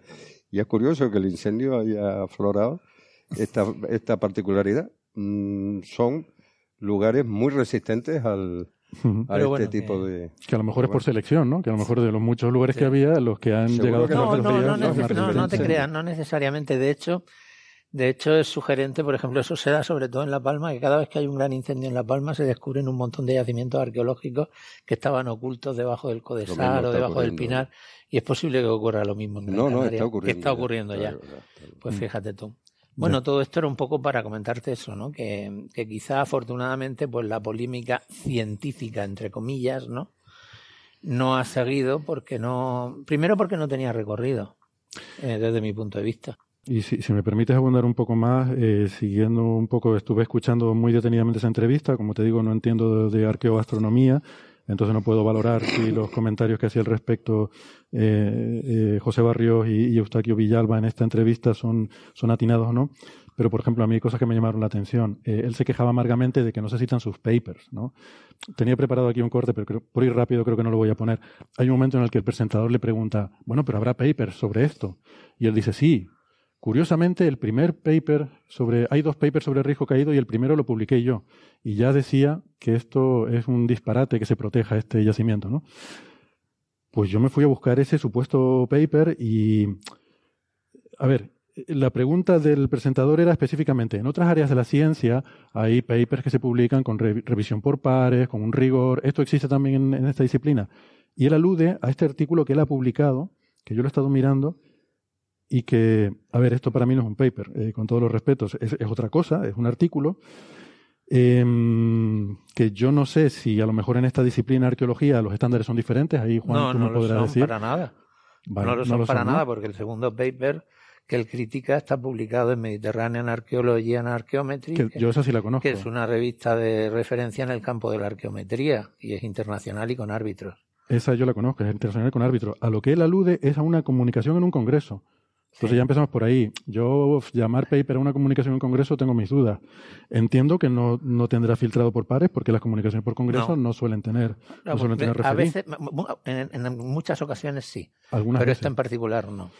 El congreso, eh, que yo no sé cuánto importante es, es el, eh, un congreso que se hace cada dos años. eh, esta es la vigésimo segunda edición del Coloquio de Historia Canario-Americana organizada por el Cabildo de Gran Canaria. O sea que tampoco es una ente internacional. Yo no sé cuánto de importante es esto en la Eh, a comunidad. nivel local es importante. A nivel local, claro, a nivel local. A nivel local es muy Entonces, uno tampoco tiene, entiendo yo, obligación de, de- Bueno, en fin, esto es para decir que no es una cosa... Son- pero pero lo- la cuestión de ese paper es que no tiene contenido científico. a, a eso voy, a eso voy. Es que esa, esa es la siguiente. La primera parte es decir, bueno, es que o sea, no está citas, publicado tú en... citas en ciencia cuando hay contenido científico. Claro. Pero- De- déjame decir lo que va el paper. El paper está escrito en español y para mí esto es un panfleto político. ¿Vale? No, no lo digo de forma peyorativa, o sea, lo, digo porque realmente es lo que es. O sea, pide, eh, habla de políticas de protección, de que se debería proteger esto o aquello. Para mí son decisiones políticas. Y eh, pide dimisiones de, de, de personas en concreto. Tiene cosas con muchas exclamaciones. O sea, hay, un- hay una frase que pone con tres exclamaciones. Em, por ejemplo, le- les voy a leer las conclusiones. Las conclusiones empieza diciendo, felicitamos al Cabildo de Gran Canaria por proteger y difundir el patrimonio arqueoastronómico, ta, ta, ta, pero entendemos que se equivoca, fíjate que está hablando en primera persona del plural, ¿vale? Eh, luego muchas otras partes del artículo habla en primera persona del singular. Dice, yo en mis estudios no he encontrado que no sé qué, nunca me he encontrado con una situación en la que tal. Y ahora dice, felicitamos al Cabildo de Gran Canaria. Bueno, dice, em, dadas las graves consecuencias de las políticas desarrolladas por el Cabildo, ¿eh? de las políticas desarrolladas por el Cabildo, solicitamos, supuesto solicitamos es él, que es el que firma. Primero, la dimisión inmediata de los responsables de dichas políticas, la paralización inmediata de los proyectos dedicados a promocionar arqueoastronómicamente a riesgo caído, la, reordina- la reordinación de los presupuestos disponibles de forma que atienda inmediatamente al cierre, se proceda inmediatamente a un escaneo completo 3D del Almogarén y la Cueva Cuatro Puertas, eh, se ponga dicho escaneo a libre disposición, o sea, es un alegato político, No pidiendo es- dimisiones. No es ciencia. Y no hay, exacto, y lo he estado leyendo, no tiene contenido científico ninguno. No hay un paper, yo entiendo que es un, un, eh, artículo en el que se publican resultados de tu investigación. Tú has investigado, has obtenido unos resultados y los De publicas. hecho, en la memoria, de, en la memoria del expediente, es- el doctor Barrios está referido en sus contribuciones científicas. Está citado. Está citado con respecto a... Él tiene una tesis doctoral sobre eh, las fuentes no históricas de astronómicas de Canarias y está citado. Es que se queja de que no se le cita, pero Es que no es para mí este paper no es citable. Y segundo, sobre la tesis, es verdad que está citada. Yo, eh, insisto, no sé cómo será el campo, pero en muchos campos una tesis doctoral tampoco es algo que tú tengas obligación de citar porque tú puedes conocerla o no conocerla. Tú lo que haces en una tesis luego lo publicas en revistas científicas, porque si no, puede correrse el riesgo. Yo no sé si tu universidad la publica en Internet o no. Yo no tengo por qué conocer todas las universidades del mundo, todas las tesis que se publican. O sea que eh, también está cogido un poco con los pelos. Pero bueno, aún así lo han citado. Sí, he visto que está en las referencias. Hay un postscript en el artículo, en lo que él llama paper, eh, que no sé, no sé si se han dado cuenta, ¿no? Porque esto ya es después de las conclusiones y tal, pone un postscriptum. Lo normal en todos los congresos es agrupar las conferencias con temática similar. Por tanto, es una lástima que los organizadores de la sección de arqueología de este vigésimo segundo coloquio de historia Canadá decidieran desactivar el debate sobre Risco Caído, eh, separando dos días la comunicación del señor Cuenca y la mía. Esto de científico tiene, no sé. Lo cierto es que yo no pude asistir a la comunicación. Ahora ves, habla primera persona singular. Lo cierto es que yo no pude asistir a la comunicación del señor Cuenca sobre el Risco Caído por encontrarme en Tenerife. Pero, y luego, de pone- verdad, y, luego, y luego critica toda la cien- todo, todo el estudio, toda la ciencia que hay detrás de Risco Caído desde el punto de vista antropológico, desde el punto de vista astronómico. Eh, eh, es que, en fin, Hay, hay prefiero, frases prefiero- no hablar, ¿entiendes? Sí, sí, no lo entiendo. Es que prefiero yo, no yo solo digo que, lo, lo estoy diciendo yo, ¿eh? sin conocer la parte científica ni la parte técnica, puedo decir que habiendo leído este paper, para mí, yo esto no es lo que llamaría un paper, no tiene información científica, eh, no sé, no, aporta ningún, ningún resultado científico aquí y la forma en la que está escrito es un panfleto político, insisto, está pidiendo cambios en las políticas, está pidiendo dimisiones de, de cargos en el Cabildo y está publicado en una reunión organizada por el Cabildo de Gran Canaria. Pues está muy bien, pero, pero no sé, eh, la UNESCO no tendría por qué conocer No, no, cosas que se para la, publican UNESCO, en- la UNESCO para nada, la UNESCO para nada, sobre todo teniendo en cuenta, por, como muy bien ha contado Cipriano antes, cómo ha sido todo el expediente, todo el proceso. O sea, en esa entrevista, o sea, si yo te pedí, eh, en cierto sentido, que me gustaría hablar sobre este tema, porque en un momento de esa entrevista, entre el señor Eustaquio Villalba, el locutor, y el doctor Barrio, se forma un debate en el cual se lleva a cuestionar mi honorabilidad, porque se dice que yo fui arte y parte en el proceso de evaluación. Yo no fui arte y parte, yo fui parte siempre. Yo he estado, he participado en la redacción de la memoria, he participado en todo el proceso de defensa. Cipriano y yo llevamos siete años interactuando a pie juntillas y con el resto de los miembros del expediente. Yo que coño iba a ser parte, perdón por la expresión, cuando nos enfrentamos allí en Icomos, en París, a 50 personas enfrente nuestro. Yo no estaba al otro lado de la mesa. Yo estaba a este lado de la mesa. Tú estabas defendiendo la Yo candidatura. Estaba defendiendo la candidatura. Claro. Y defendiéndola con uñas y dientes. Entonces, eh, hay que tener mucho cuidado en las cosas que se afirman y sobre todo en el tono que se En el usa. tono, porque El también tono hay, me pareció absolutamente vergonzoso. hay algunas faltas de respeto, ¿no? Hay una falta de respeto. Hay algunas partes en las que el presentador habla de que si aquí vinieron una banda de mariachis, que vamos a ver, los mariachis son gente muy respetable que se gana la vida de una forma eh, eh, de una forma muy digna con su música y sus canciones, pero no sé, no, no sé a qué viene el- esa, esa referencia, ¿no? Que, que esa la hace el presentador del programa, no la hace Barrios, ¿no? Pero bueno, pero sí que hay eh, continuas eh, frases aludiendo pues que si los siguientes eran los alienígenas, mm, no sé, cosas que uno no entiende muy bien a qué viene y efectivamente ahí cuando se habla que si tú eres arte y parte como juez y bueno, yo entiendo, vamos a ver, yo siempre he dicho que soy rea- soy contrario a la falacia del falso equilibrio, ¿no? O sea que cuando vas a hablar de un tema y hay unos pocos que se oponen, pues no es adecuado hacer un debate, por ejemplo, eh, entre un tema que está bien establecido científicamente y unos pocos discordantes que no, tú cuentas como programa de divulgación Tú cuentas la, la parte que está bien establecida. Y si quieres decir que hay unos pocos que, que creen que la Tierra es plana, pues lo puedes decir, pero Sí, no darle mucha te importancia. Iba a mencionar lo de los Claro. terraplanistas. como- Entonces yo no creo en la, en la falacia del falso equilibrio, pero es que este caso es al revés. O sea, si tú te vas a llevar un programa a los dos señores que sostienen que toda la comunidad está equivocada, que la UNESCO son unos mariachis, que esto del patrimonio de la humanidad es una cosa de risa, hombre, lo mínimo es eh, por lo menos presentar un poco la otra parte. Quiero decir que es que ni siquiera yo cuando tengo mm, debates míos personales con otra gente y los he tratado en el programa, siempre he puesto un poco los argumentos de la otra parte y más o menos intentando explicar la, pero es que, insisto, en este caso es que te estás enfrentándote a toda la comunidad científica. Tú eres la posición minoritaria. Mm, No sé, supongo que no, no te No, habrán claro, llamado cuando se ni te habrán invitado a participar Ah, en ese no, programa. no, por supuesto, ni a mí ni a nadie de los... En un momento determinado se cuestiona, por ejemplo, que las universidades ca- canarias estaban calladas. Las universidades canarias no estaban calladas.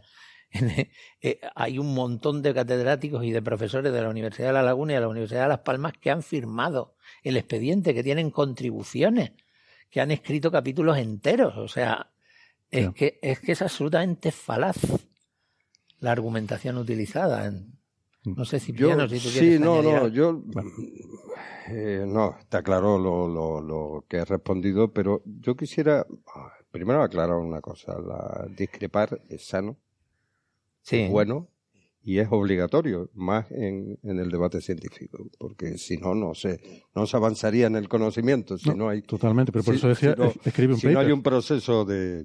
Claro. Pero luego lo, lo importante es saber sobre lo que se discrepa, ¿eh? También. Entonces, aquí voy a plantear dos cuestiones. Se, foca- se está focalizando, o se ha focalizado mucho el, el debate en la cueva 6 de Risco Caído. Por eso dije al principio que ese debate, el debate arqueoastronómico sobre la funcionalidad de esa cueva, eh, ¿Sigue lo- abierto? lo- sigue abierto.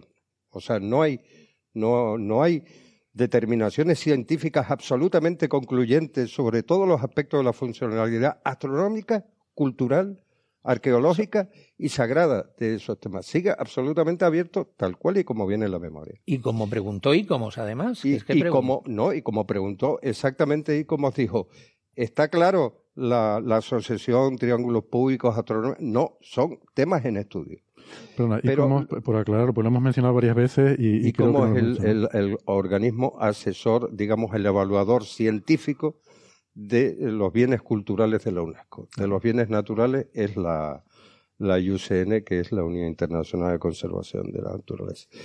Pero bueno estamos focalizando eso cuando lo que se ha inscrito no es la cueva número 6, que es una confusión frecuente, quizás por el nombre, Risco Caído y las montañas sagradas de Gran Canaria.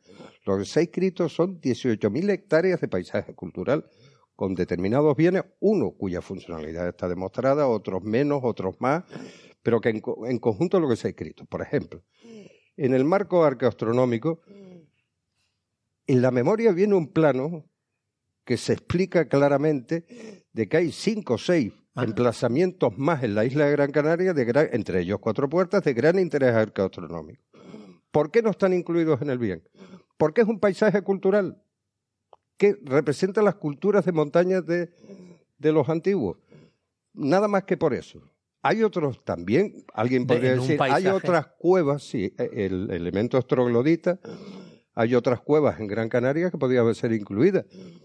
La, que la cueva pintada, obviamente, tiene un valor importantísimo. Y se diría, ¿por qué no está la cueva pintada? ¿Por qué no? Porque estamos hablando del antiguo paisaje de Tirma de las montañas sagradas de Gran Canaria. O sea, y la estamos cueva hablando pintada de Galdar está de en un mitad discu- de Galdar. Estamos hablando de un discurso muy, pre- muy armado en, en relación a lo que es la caldera de Tejeda, que es lo que se propone. Porque en algún momento hay que acotar el discurso de lo que se presenta y armarlo. Porque lo que no se puede ser es que por extensión seguiríamos haciendo la propuesta de aquí a Tindaya, de Tindaya al Magreb y del Magreb podemos acabar en, en Anatolia. Ya somos toda Entonces, África claro. patrimonio cultural, ¿no? No, Pero claro, es que mm, Sí. por eso recomiendo que para que hay dos niveles de debate. Uno, sobre el aspecto específico de un elemento del bien que es la cueva número 6 de Risco Caído, que es un debate que además tiene un contexto arcoastronómico claro donde eh, eh, donde Juan es una de las personas más cualificadas sobre este tema.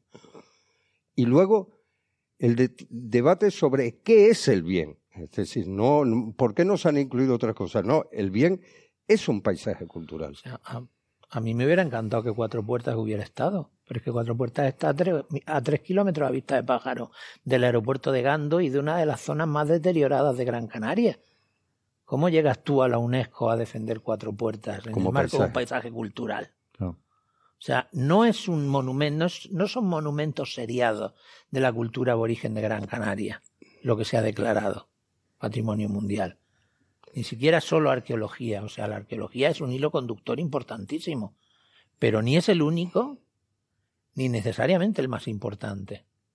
¿Tú estaría- ¿Ustedes estarían de acuerdo, eh, quizás por eh, tender aquí un pequeño puente, en que la, o sea, la necesidad de proteger cuatro puertas, Por supuesto, eh, totalmente. que ahí tiene razón el profesor Barrio, que- Absolutamente. Que realmente es un- Absolutamente. un, enclave interesante que que, fui está muy, Cuatro muy Puertas, expuesto, el- ¿no? la, la importancia de Cuatro Puertas la descubrimos en paralelo el doctor Barrios y nuestro equipo sin saberlo mutuamente. La primera vez que el doctor Barrios comunicó su descubrimiento de Cuatro Puertas fue en un congreso en Stara Zagora, en Bulgaria, en el año 93, cuyas memorias nunca se publicaron.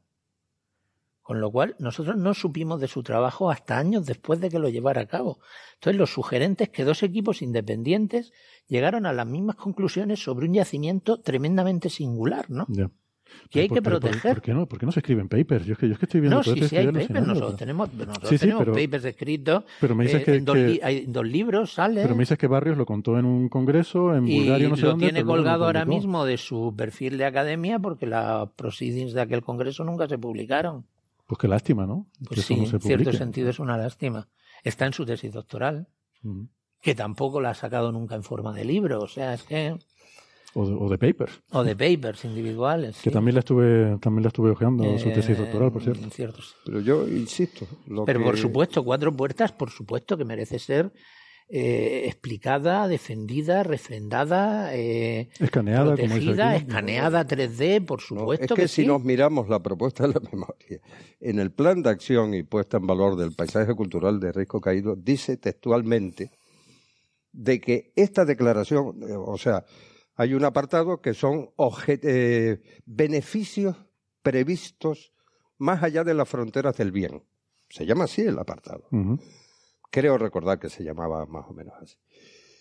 Y en ese apartado se explica claramente que uno de los aspectos en el ámbito arqueastronómico, por ejemplo, de gran relevancia que tiene el que esto haya sido eh, inscrito en la lista de patrimonio mundial, es el arrastrar eh, tras de sí a todo el patrimonio canario arqueastronómico y por ende del Magreb.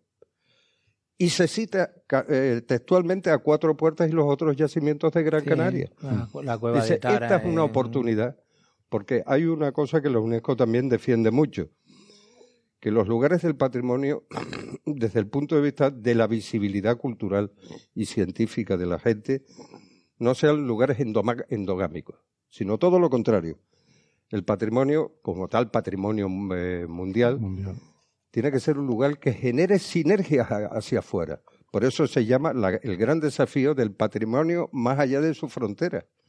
O sea, hay que internacionalizarlo de alguna forma. Sí, si yo defiendo la, bueno, voy a decir algo muy burdo, pero si yo defiendo las eh, unas declaraciones de, de iglesias románicas, pues estoy poniendo en valor el conjunto de, de la- De todo el de- románico. de todo el románico. Y, mm, o sea, es función de los de los de los lugares del patrimonio mundial en convertirse en estandartes y avanzadillas de la defensa de los valores que promueve. Y esto es algo que no se termina de entender. Se tiene una visión del patrimonio mundial, y perdóname la expresión, más como una medalla de Eurovisión que, que como el resultado de un proceso racional muy complicado para seleccionar cuáles, ni, ni- más ni menos que cuáles son los bienes representativos de nuestra cultura desde la prehistoria hasta nuestros días. Y De- digo de hasta nuestra nuestros días porque el- universal. de Es nuestra cultura Yo universal. creo que con todo esto hay algo de, de esta cosa. A ver, como hay una componente territorial, eh, o sea, el- un patrimonio de humanidad está en un sitio, está en un territorio, siempre hay una asociación de estas. Bueno, no me resisto. Voy a acabar, eh, por, ir acabando con toda esta parte, ¿no? La- tanto la parte de la polémica como, como con, con, eh, en general con, con todo este tema tan fascinante de las montañas sagradas. Eh, yo hay un tema que, que siempre suelo sacar que a mí me fastidia mucho, que es este provincianismo, esta, esta actitud tribal que tenemos los seres humanos, que lo llamamos nuestra genética, es instintivo, pero que, que todavía la tenemos encima. Entonces, cuando algo se declara patrimonio de la humanidad, cuando se da un reconocimiento a un sitio y tal, lo recogemos como, exacto, como dices, como una medalla, como una, un premio de Eurovisión, algo de, de lo nuestro, de lo que somos de aquí. Pero yo entiendo que un patrimonio de la humanidad lo que, lo que pretende es internacionalizar una cosa. Es decir, esto ahora ya no es solo tuyo, ya es de todo el mundo, ¿no? Muy bonita esa observación que acabas de hacer y muy oportuna. Hay algo que ni siquiera, a veces los propios go- gobernantes, ¿eh? estoy incluso a nivel de Estado, de otros estados, en, nuestro caso el Ministerio de Cultura que lleva este tema, quizás es de los más formados y preparados que yo he conocido en mi experiencia con UNESCO, pero lo, hay algo que no, no se recalca y no se le explica a la gente. Las montañas sagradas, o igual que el casco de la laguna, hasta antes de ayer, eran responsabilidad en primera instancia del, del gobierno de Canarias o del ayuntamiento. Eran responsabilidades eso, de su, bueno, en primera instancia, como dice la UNESCO, de los ciudadanos. Eso el patrimonio, es responsabilidad de los ciudadanos. Pero sus representantes son el ayuntamiento, sus responsables formales son el ayuntamiento y el gobierno de Canarias. Si se declara un BIC, pues entonces ya también viene el Estado. Un bien de interés cultural. Sí. Bien, que hay varios BIC en el en Risco Caído y las Montañas la- Sagradas de Gran Canaria. Pero cuando se declara el patrimonio mundial, y esto no lo oigo decir casi nunca, ¿sabe quiénes son los, los responsables? En última instancia, todos los países firmantes de la Convención de, de- O sea, quiere decir esto, que tanto el casco de la laguna como el Teide, como las montañas sagradas de Gran Canaria, los garantes de ese bien no solo son el ayuntamiento correspondiente, el gobierno, el Estado de la nación, sino el conjunto de los estados firmantes son responsables. Cualquier agresión a esos bienes deben reaccionar también los estados y poner los medios necesarios. Por eso, en el, eso se ha demostrado en el caso del incendio, cuando la UNESCO ha movilizado situación de emergencia al- para pedir, si es posible, en este caso, gracias a Dios, los recursos técnicos, eh, científicos y económicos eh, de aquí no mm, son suficientes para atajar este tema y para ver, pero incluso ha designado una misión de apoyo científica para, para estudiar este tema por la propia convención. A partir de ahora, todos estos bienes son responsabilidad, digamos, del planeta. Sí, es que el propio nombre lo Ese- dice, es patrimonio de la humanidad. Quiero decir, a partir de ahora no lo es tuyo, es de la humanidad. Y la Es lo que- convención que- es, un, un- un- es un- acto jurídico reglado de los estados. Me da un poco de pena el, el- el- después de estas reflexiones así tan elevadas que hemos estado teniendo, bajar un poco ahora el nivel a, a la parte tribal, pero quería hacer una última reflexión un poco en este sentido, porque a mí hay un detalle que no me gustó en la entrevista, que es, anecdótico completamente, seguro. Eh, es algo que, que dijo el doctor Barrios, eh, que, mm, bueno, vamos a escucharlo un momentito. Es, es una anécdota, es una tontería probablemente, pero vamos a escucharlo. Y ahí estaba una comisión presidida eh, por el señor profesor Clive Ragles y, según me informó, había delegado todo el proceso de verificación de la documentación que le había mandado el Cabildo a un profesor del, del Instituto de Astrofísica de Tenerife, el señor Juan Antonio Belmonte. Bueno, eh, Sí. ¿sabes por dónde voy, no? Vamos Sí. a ver, eh, señor. Barrio, es el eh, profesor Barrio, es el Instituto de Astrofísica de Canarias. Esto puede parecer una tontería, puede parecer baladí, pero el Instituto de Astrofísica es de Canarias. Eh, ¿Por qué insisto tanto en esto? Por la cosa esta que decía de mm, el, el rollo este tribal, ¿no? Eh, en todas, ocurre en todas partes del mundo, la gente tiene su, ah, su apego este tribal eh, cavernícola de lo mío, eh, los de aquí y los de allí, y los de aquí somos mejores que los de allí, o somos diferentes los de allí, y nos peleamos los de aquí con los de allí. Eso ocurre en todo el mundo. En Canarias hay una cierta tensión, lo digo para nuestra audiencia internacional, la típica entre vecinos. Pero él es profesor de la ULL. ¿eh? Lo sé, lo sé, lo sé. Entre, hay una cierta tensión entre Tenerife y Gran Canaria, ¿no? Entonces, eh, yo estoy seguro que no lo dijo con esta intención, pero puede sonar, a alguien le puede sonar, alguien que esté escuchando esa entrevista, le puede sonar a que aquí viene gente de Tenerife, aquí viene gente de la isla de enfrente a mangonear sobre lo nuestro. Seguro que no lo, insisto, seguro que no lo dijo con esa intención, pero puede haber gente que lo interprete así, ¿no? Y yo quiero recalcar que es el Instituto de Astrofísica de Canarias. ¿Qué pasa? Que tenemos eh, los observatorios pues, en Tenerife y La Palma simplemente por la razón de que eh, son las islas donde son las condiciones idóneas, las montañas altas y tal. Que no quita que hoy en día, porque esto empezó como un observatorio y evidentemente había que poner observatorios en las montañas altas, ¿no? Esto algún día, Juan, eh, para cuando seas director del IAC te lo, te lo planteo. Igual la, la apertura de sedes del instituto en Gran Canaria podría ser un movimiento interesante, ¿no? Porque ya, tenemos algunos de nuestros más brillantes investigadores son canarianes. No, no, sin duda, y- y muchos también de la península, pero quiero decir, abrir sedes del instituto, igual que tenemos sedes en Tenerife y en La Palma, ya no somos solo un observatorio.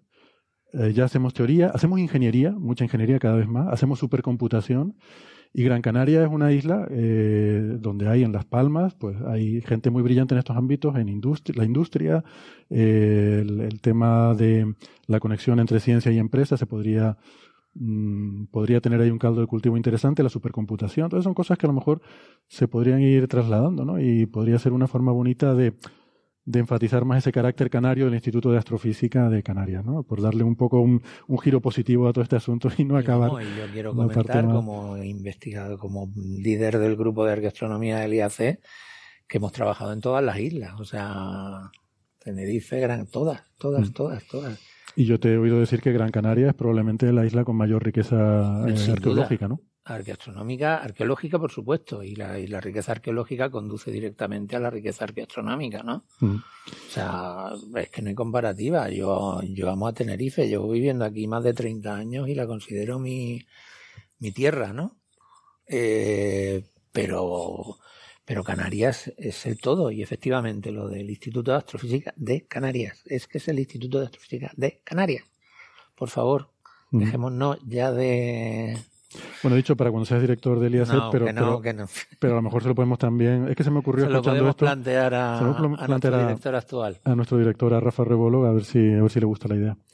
Bueno, pues nada, no sé si tiene alguna, alguna conclusión para terminar. Yo creo que eh, ha sido una Se conversación sido, sí, para mí muy interesante. He aprendido mucho, se lo agradezco a los dos, porque es un tema al que yo no, no conozco nada y, y me, ha, me ha sido muy Pero enriquecedor. yo simplemente añadir una cosa que, bien, sobre el- este tema eh, tribal que mencionaba. Eh, esto no ha afectado a la memoria. Yo creo que la memoria ha sido, la- el expediente de declaración ha sido un ejercicio de transversalidad multidisciplinar, científica, donde han participado los mejores o los que querían y podían aportar algo de toda Canarias y del extranjero, pero de toda Canarias. Y en ningún momento se, yo eh, oí en el desarrollo de este expediente quién era de un sitio y quién era de otro. Luego, cuando pero te es que ese- pones, ese es uno cuando de los grandes pones a- beneficios de la pero en ciencia, ningún que- momento nos lo planteamos. Estaban los mejores, los que tenían, los que sabían opinar de la cosa. Y Pero es han- que la ciencia funciona habido- así, esa es la- la- y han habido mucha gente de Tenerife, mucha gente, han habido investigadores de Lanzarote, como la actual directora Nora Pereira, La actual directora general de que, Patrimonio. que estaba, de Gran Canaria, por supuesto, y de otras islas. O sea que mm, es un, digamos, es un problema, un, un supuesto o falso problema que jamás se, a- se abordó y que da la dinámica, que yo creo que las cosas del patrimonio mundial, por su propio sentido, son un buen marco de trabajo para eliminar todas esas veleidades eh, poco, poco racionales que, que a veces nos, nos azotan y no en estas islas, en todas partes del mundo. En Pero todas bueno, partes del mundo, sí. Yo- y yo, yo- creo que precisamente la ciencia y el conocimiento y el patrimonio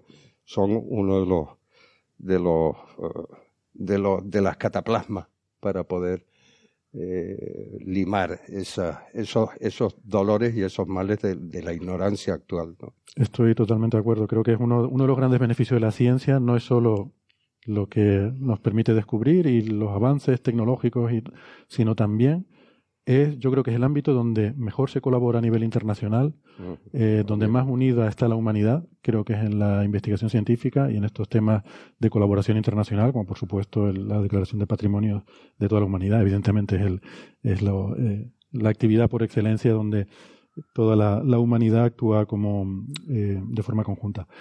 Bueno, pues lo dicho, ha sido un placer. Muchas gracias, Cipriano. Muchas gracias, a ti, director. ti. Como siempre, es un placer estar en Coffee Break.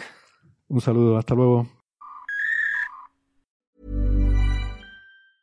Normally, being a little extra might be a bit much, but not when it comes to healthcare. That's why United Healthcare's Health Protector Guard fixed indemnity insurance plans, underwritten by Golden Rule Insurance Company, supplement your primary plan so you manage out of pocket costs. Learn more at uh1.com.